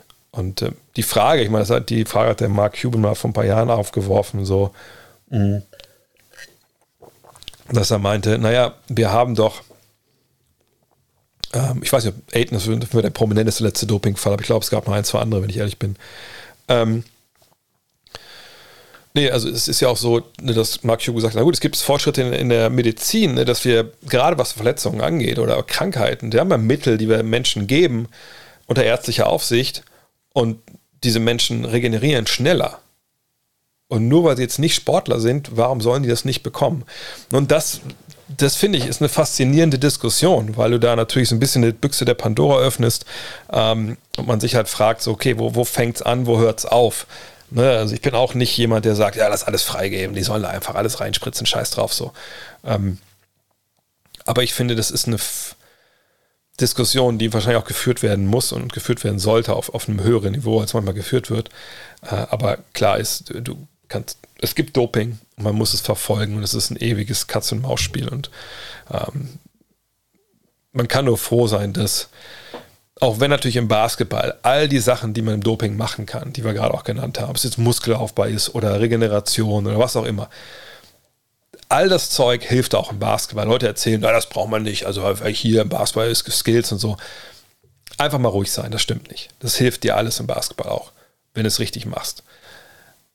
Aber es ist halt nicht der ultimativ ausschlaggebende Faktor. Ähm, wie, meine, wenn ich wenn ich 100 Meter laufe, dann geht es halt, klar muss ich auch Technik haben, so ist es nicht, aber es geht halt, die Muskulatur hat einen ganz anderen Einfluss, glaube ich, auf die Leistung am Ende, als es vielleicht in, in einem technisch anspruchsvollen Sport ist. Ähm, aber ähm, ja, wie gesagt, Doping gibt es und das ist leider eine Realität, mit der wir klarkommen müssen. Ähm, wie viel, wieso spielen eigentlich fast nur B-Baller mit Luftpolstern in den Schuhen? Handballer oder Volleyballer springen ja auch hoch äh, schönen Abend und bleib gesund. Marketing. Man braucht ja auch nicht unbedingt, ähm, man braucht ja nicht unbedingt, äh, soll ich das sagen, ähm, Luftpolster. Es gibt ja auch andere ne, Dämpfungsgeschichten, die, die funktionieren. Äh, von daher ist Marketing. Wie viele Leute spielen heute noch in Schocks? Das war eine Zeit lang der, der geilste Scheiß. Und warum gibt es das heute nicht mehr? Wenn das so eine krasse Weiterentwicklung war. Mm.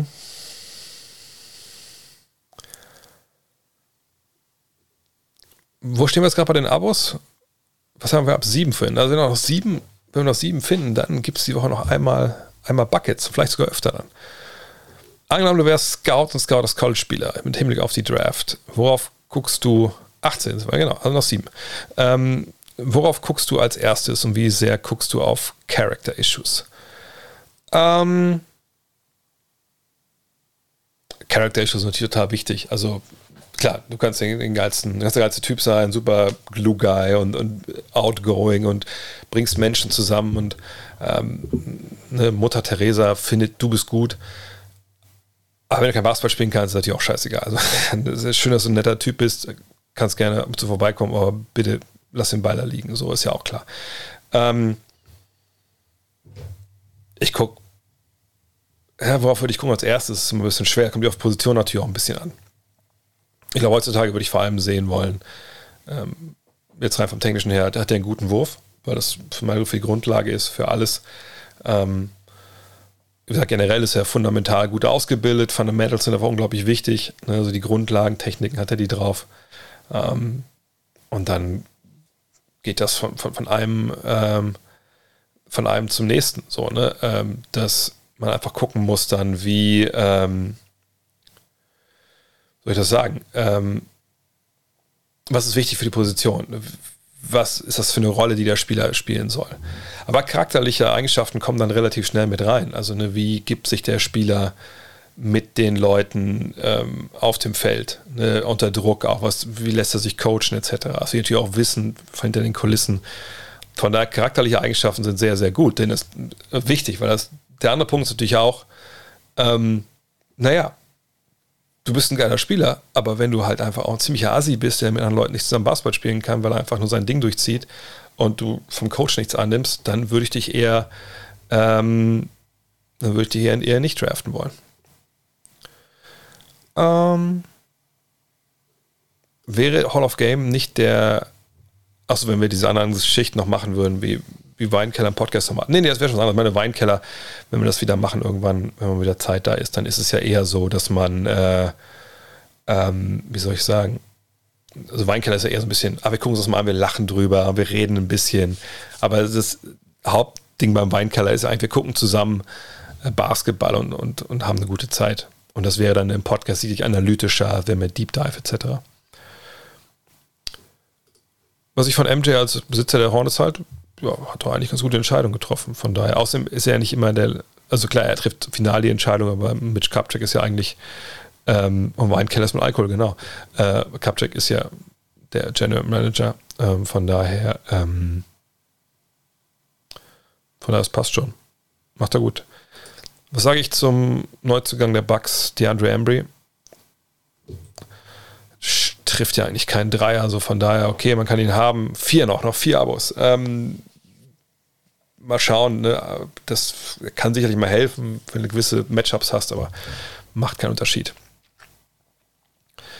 Wann spielt Simmons endlich? Hat er wohl genug Pause? Naja, gut, ich meine, fuck, All-Star Break, der muss erstmal ankommen in Brooklyn. Ich denke, er wird relativ bald jetzt nach dem All-Star Break spielen. Außer er kann wirklich nicht ähm, Basketball spielen vom, vom Kopf her. Das kann immer noch sein. Hm. Ach genau, das All-Star Game war mal äh, im, im ähm, AT&T Stadium in, in Dallas, aber das Dach war zu. Von daher würde ich das nicht, ähm, würde ich nicht, das nicht werten wollen als Outside-Spiel. Weil die, die, die Spiele in der, von der NHL in den Stadien sind ja immer auch Open Air, das ist ja das Wichtige. So noch drei. noch drei Abos, ja. Hm. Wie sehe ich die Zukunft der Spurs? Hat man in den nächsten Jahren an was hat man in den nächsten Jahren an Picks? Welche Spieler muss man holen, um in drei Jahren wieder in die Playoffs zu kommen? Keine Ahnung, wie man holen muss, weil ich nicht weiß, wer in der Draft dann wo zu haben ist und wo sie picken. Also ich würde mich jetzt sehr wundern, wir können es einmal kurz mal anschauen, ähm, wenn sie irgendeinen irgendein ein, ein Draft-Pick abgegeben hätten. Ich glaube, wenn ich richtig erinnere, haben sie sich eher bezahlen lassen jetzt für ihre Aktivitäten rund um die Trade Deadline. Auch das können wir immer ganz gut hier uns anschauen. Ähm, nehmen wir das mal weg und das wieder hier rüber. Das können wir uns ganz gut anschauen hier. Ähm, wenn man da draufklickt, dann sehen wir also 2022 ne, den Pick von Boston, den Pick von Toronto, den eigenen Pick. Das würde vielleicht ein bisschen in die Richtung weisen. Naja, vielleicht tradet man da doch was. Ähm, dann 2023 den eigenen, 24, 25, 2. Also man hat da schon eine recht gut gefüllte Draft-Pick-Schatulle. Muss es auch ankommen, wo diese Picks dann liegen.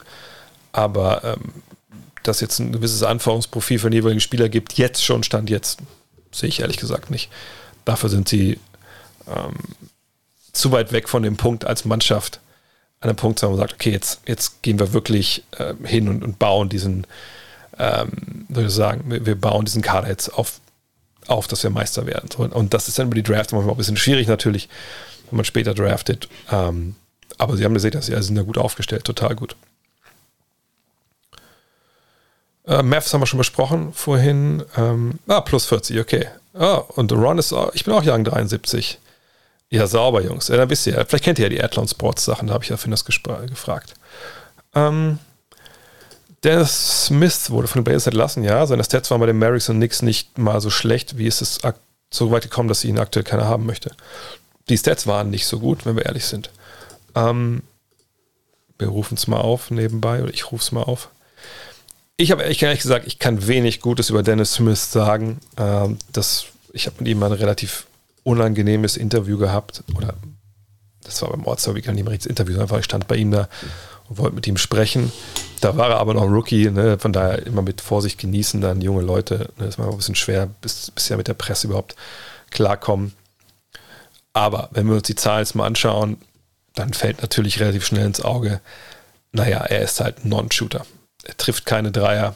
Ähm, das ist äh, heutzutage für einen Point Guard natürlich ganz, ganz schwer, darüber hinwegzukommen. Aber vielleicht seht ihr auch schon, wo das zweite Problem ist trifft seine Zweier eben auch nicht wirklich gut. Ähm, na klar gab es mal diese Zeit hier, ne, fünf, also das war die Hälfte seinen Wurf getroffen hat in, in, in Dallas, ähm, oder hier mal 48 Prozent in, in Detroit. Aber äh, ganz ehrlich, außer diesen, diesen anderthalb Jahren, wo er in Dallas einfach auch den Ball in die Hand bekommen hat und machen durfte, was er wollte, in Anführungszeichen, hat es danach nicht funktioniert. Und wir gucken mal auf 36 Minuten. Ist auch schwer, ne? er spielt nicht viel, aber da gibt es auch jetzt keine Entwicklung. Ähm, guckt euch die Offensivratings an, wenn er auf dem Feld steht, also wie viele Punkte sein Team macht in 100 Ballbesitze gerechnet. Das ist eine Katastrophe. Ähm, die Advanced Stats sind eine Katastrophe. PR, PR wie gesagt, schwierige Statistik, sage ich jetzt mal zu. 15 ist Mittelwert für einen mittleren NBA-Spieler, hat er nicht einmal gecrackt in seiner Zeit. Ähm, Winshares etc. Es gibt keine Statistik, die irgendwie ausweist, dass der Mann in der NBA spielen sollte. Und jetzt ist er erstmal nicht mehr in der NBA, das muss man abwarten. Er, ist, er hat eine tolle Athletik, also keine Frage. Ähm, von daher, ja. Ach ja, stimmt, ich habe Wolfenbüttel im Rotenburg auf Twitch kommentiert. Das findet ihr auch auf YouTube. Das einzige Spiel von mir, was noch auf Video gibt. und dann gleich so ein Banger mit Verlängerung und alles. Oh, jetzt habe ich es gespoilert. Ähm. Äh, da, da, da, äh, so, Chicago gerade noch hier, die Bronny-Fragen noch. Äh, Doping, hier nochmal von euch ein paar Kommentare, auch gut, auch gut. Äh, die NFL-Spieler spielen da steht Schmerzmittel, natürlich, machen NBA-Spieler auch, aber das ist ja kein Doping an sich. Das ist ja erlaubt. Das ist nochmal eine andere Diskussion. Schmerzmittel, gewisse Abhängigkeiten, die sich entwickeln können. Es gab auch ähm, damals Sache damit in unserem Morning seiner Niere, wo wohl auch bekannt wurde, dass es eigentlich auch viel mit diesen Schmerzmitteln zu tun hatte. Ähm, von daher, äh, ja, das sind, sind Sachen, ne, da muss man wirklich aufpassen, wenn man seinen Körper da solche Substanz immer wieder und immer wieder zuführt. Ähm, warum die Rockets Schulter nicht waven, ähm, wie gesagt, habe ich auch schon erklärt im Podcast, gleich gehe ich hier nochmal. Ähm, es ist immer, es ist natürlich zweischneidig. So, auf einen sie haben DJ Augustin entlassen, sie haben ihn dazugeholt. Von daher, das würde ja zu sprechen, äh, dafür sprechen, okay, sie denken, er kann das besser, ähm, besser spielen, diese Rolle, so als, als eine Backup von der Bank, der dann den Laden im Laufen hält, weil sie Stabilität wollen, auch für ihre Youngster. Kann man verstehen, wenn sie das so machen wollen. Vielleicht wollen sie ihn noch angucken, vielleicht denken sie, er ist wirklich jemand, den man in Zukunft sich holen kann. Auf der anderen Seite, er wird ja Free Agent und dann kann er sowieso hingehen, wo er möchte, je nachdem, wer für ihn dann Geld hat. Ähm, er selber, nochmal, ne, wir wissen nicht, ob anderswo die Rollen überhaupt da sind, ob er überhaupt ein Angebot hatte von den, ähm, von den Bugs oder so. Und da äh, muss man einfach mal abwarten jetzt und äh, mal gucken. Also es ist ja nicht nur, dass die Rockets da jetzt im, im äh, Fahrersitz sitzen und dann ihn halten können unbedingt, sondern er kann das im, im Sommer wieder komplett selber entscheiden, wo er hin möchte, wenn er Angebote bekommt. Hat man dir vorgeschlagen, dich zu dopen? Hattest du die Möglichkeit? Nee, also das war bei mir nie ein Thema, hätte ich auch nie gemacht. Ich weiß, ein Mitspieler abends hatte irgendwie so ein Buch, irgendwie 101 legale Doping-Tipps oder sowas. Das waren wirklich dann so legale Sachen, die man wie Leistungssteigern machen kann. Aber äh, ja, keine Ahnung. Ähm, ob es das, ähm, ob das wirklich, äh, also ob das gemacht hätte, keine Ahnung. Ähm, kannst du dir vorstellen, dass die Clippers, wenn Leonard und George vor den Playoffs zurück seine Worte mitreden können, gerade durch den Trade für Paul und Covington. Habe ich auch schon mal gesagt. Ich kann mir nicht vorstellen, dass beide so zurückkommen, dass sie da direkt ähm, direkt durchstarten können. So, ne, das kann ich mir einfach nicht vorstellen. Ähm, und dann denke ich, hast du nicht diese Shot Creation, die du brauchst, um auf dem Niveau dann wirklich den Titel zu holen. Ähm, Allerdings, wer weiß, wenn es eine Wunderheilung von beiden gibt, dann, dann, nehme ich das alles zurück. Aber ich, mir fehlt momentan der Glaube daran, ehrlich gesagt. Ich habe gelesen, dass Eric Spolstra mal zwei Jahre bei, äh, um die Ecke beim TuS Herten in der zweiten Bundesliga gespielt hat. Seid ihr euch zufällig mal als Gegner und Court begegnet oder passt die Timeline nicht? Doch, die Timeline passt, aber ich habe nicht, bin ihm nicht begegnet, weil in den beiden Jahren habe ich gegen Herten ehrlich gesagt nicht gespielt. Ähm, ich, hab, äh, ich war im Endeffekt ich überlegen, oh, ich war drei Jahre in der zweiten Bundesliga. Ähm, Im ersten Jahr habe ich gar nicht gespielt, da war ich wirklich nur so ein Trainingsspieler unter Stefan Koch, dem ich halt stellenweise auch Spiele kommentiere. Ähm, Im zweiten Jahr habe ich dann ein bisschen Spielzeit bekommen, aber da war schon Eric Spurzer nicht, nicht mal bei Herten.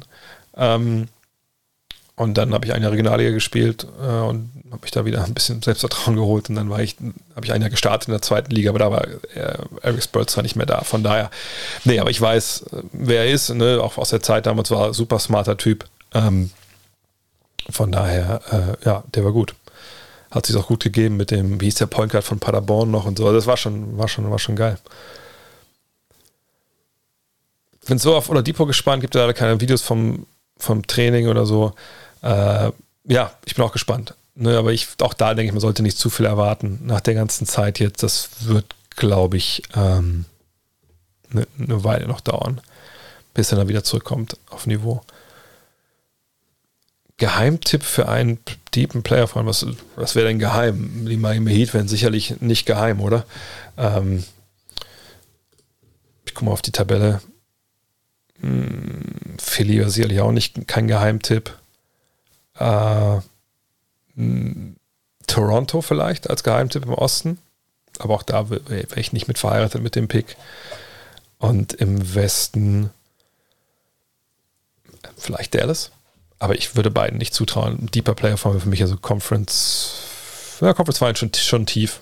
Ähm, das könnte ich mir bei beiden eventuell, naja, Toronto nicht wirklich vorstellen. Dallas eventuell könnte ich mir das vorstellen. Aber es ist halt auch schwierig zu sagen, wie die, wie die Matchups sind. Janis MVP, einer von drei für mich Top-Kandidaten. Janis, Embiid und Jokic. Und äh, die Bucks müssen wir ein paar Spiele noch gewinnen. So auf Platz 5 würde ich es halt, finde ich es schwer, aber es ist so eng beieinander. Wenn sie ein, zwei Spiele gewinnen, sind sie schon Dritter und dann macht schon wieder viel mehr Sinn. Ähm, mm, mm, mm, Denver planning to sign Cousins. Ja, Backup macht Sinn. Ähm, kann, man, kann man gut nehmen. Javon Carter ist aber auch kein Gamechanger für die Bucks. Nö, aber ist halt ein solider Backup, gerade defensiv, hat andere Qualitäten als Dennis. Ich finde Dennis ein besseren Spieler, aber wie gesagt, wenn dann Dennis auch nicht zu haben ist, weil sie nicht rauskaufen auf seinem Vertrag, dann, dann, dann macht es ja auch keinen Sinn. Bei Kawhi gibt es keine Neuigkeit. Also die Idee war, im März zurückzukommen. Haben wir ja schon fast. Äh, von daher, ich glaube nicht, ähm, dass er da ist, dass er zurückkommt. Trifft er mich in Köln bei der Eurobasket? Ja, ich habe vor bei beiden, also ich weiß nicht, ob ich alle Spiele mir angucken werde in, in, äh, jeweils, aber auf jeden Fall bin ich da, klar. Gibt auch eine Reise von TR Germany, wo ich auch, wo wir so eine Abendsveranstaltung vielleicht noch planen, je nachdem, wie da dann die, ähm, die Lage ist. Kannst du erklären, warum der Rosen so gut im Zweierbereich ist, obwohl er keinen wirklichen guten Dreier hat? Könnte man nicht besser verteidigen? Kann sicherlich immer besser verteidigen, aber ähm, Zweierbereich ist es ja eine ganz andere, ähm, ganz andere offensive Gemengelage. Ne, du musst als Spieler, der ihn verteidigt, das anders respektieren, den Drive, weil er einfach näher am Korb ist. Da ist er, wenn du da nicht aufpasst, ist er sofort weg. Äh, da ist für die Hilfe auch der Weg ein bisschen schwierig. Ähm, naja, natürlich meistens relativ großen Vorteile, kann Leute hinwegwerfen. Das sind ja dann ähm, auch Jump Shots, wo er wirklich die auf maximale Höhe steigt und dann wirft. Das wie gesagt, man kann das sicherlich besser verteidigen, aber es ist nicht so, dass er seine Körbe macht, weil man ihn schlecht verteidigt. Er ist einfach ein verdammt geiler Spieler, der aus der Distanz eben die Würfe auch trifft. An der Dreierlinie ist anderes, ne? Du, es ist weiter weg. Ähm, du musst wahrscheinlich eher, ne, wenn du hochspringst, das Ding werfen und nicht erst am höchsten Punkt, was er oft dann halt macht, wenn er im Zweierbereich äh, wirft. Im Zweierbereich bereitest du Sachen mit dem Dribbling vor, was in der Dreierlinie auch nicht unbedingt der Fall ist. Von daher ist es ein anderes Spiel und er kann das andere eben besser. Und das ist eine Qualität, die er hat. Und das ist schon echt geil. Ähm, Trey Mann, würde schon sagen, tolle Ansätze, aber ich bin auch mit der Arbeit von, von Mann jetzt nicht bis in den letzten Winkel vertraut. Vielleicht könnten wir das auch bei, bei Buckets machen, aber wie gesagt, wir haben jetzt, ja, jetzt haben wir noch drei oder vier Abos. Haben wir wahrscheinlich nicht geschafft, es sei denn, zwischen bei den letzten beiden Fragen, die jetzt noch stehen, gibt es noch den, den Run. Ähm, wir haben es schon geschafft. Oh, dann habe ich gar nichts gesagt. Dann machen wir das die Woche auf jeden Fall. Ähm, was mit den Hornets los? In den letzten zehn Spielen waren sie 1 und 9 und was liegt der Negativlauf? Ähm, Hornets, letzten Spiele. Da muss ich mal schauen. Da habe ich ehrlich gesagt gar nicht so den Einblick gerade, äh, was da los war. Wir gucken uns einfach mal an. Auch mal gucken, ob man das sehen kann jetzt rein von den ähm, Stats. Hat gegen die Clippers verloren. Da waren. Gut, Kelly Oubre war nicht dabei. Gut, gegen Clippers kann man auch verlieren. Ja, mit 25, aber das ist schon ein bisschen, bisschen viel. Dann war ein bisschen Pause für sie. Dann haben sie gegen die Celtics verloren. Lamello hat einen guten Tag gehabt. Oh, Moment mal, war Cube ist dabei wieder. Hatten die ein bisschen Verletzungspech da von Bigman von der Bank? Äh, was haben wir hier? Knappes Spiel verloren. Die Cavs. Cavs hatten, glaube ich, auch ein bisschen Verletzungsprobleme. Ja, man hat natürlich eine relativ dünne Bank mit den drei Leuten, die sie jetzt hier haben. Uber hat da gut gespielt. Äh, natürlich auch starke Gegner, muss man sagen, die sie hier spielen die ganze Zeit. Hayward auch echt steht ein bisschen neben sich, ne?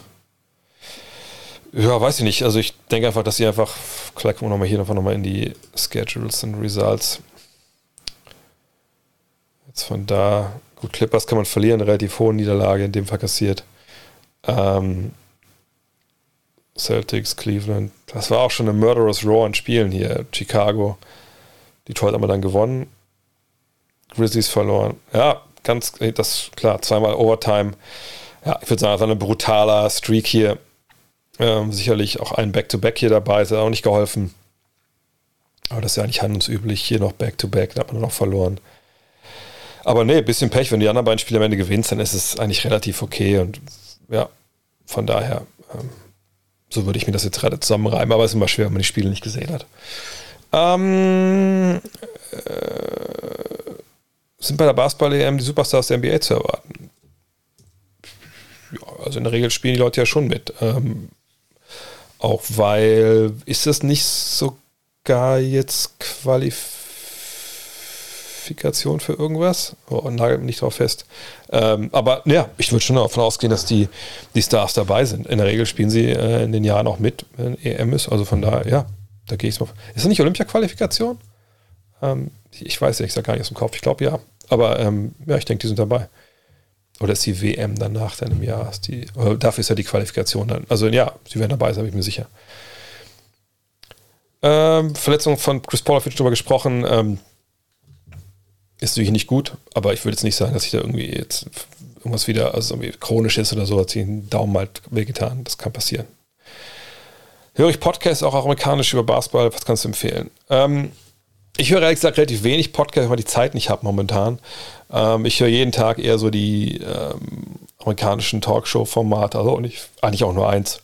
Ähm, äh, PTI, Palm the Interruption äh, mit Michael Wilborn und ähm, Tony Corner, also die besprechen jeden Tag halt äh, in einer echt überragenden Show, für mich die beste, die es in dem Bereich gibt. Also die Sportereignisse in dem, äh, in, im US-Sport jeden Tag, immer so eine halbe Stunde, ein bisschen weniger.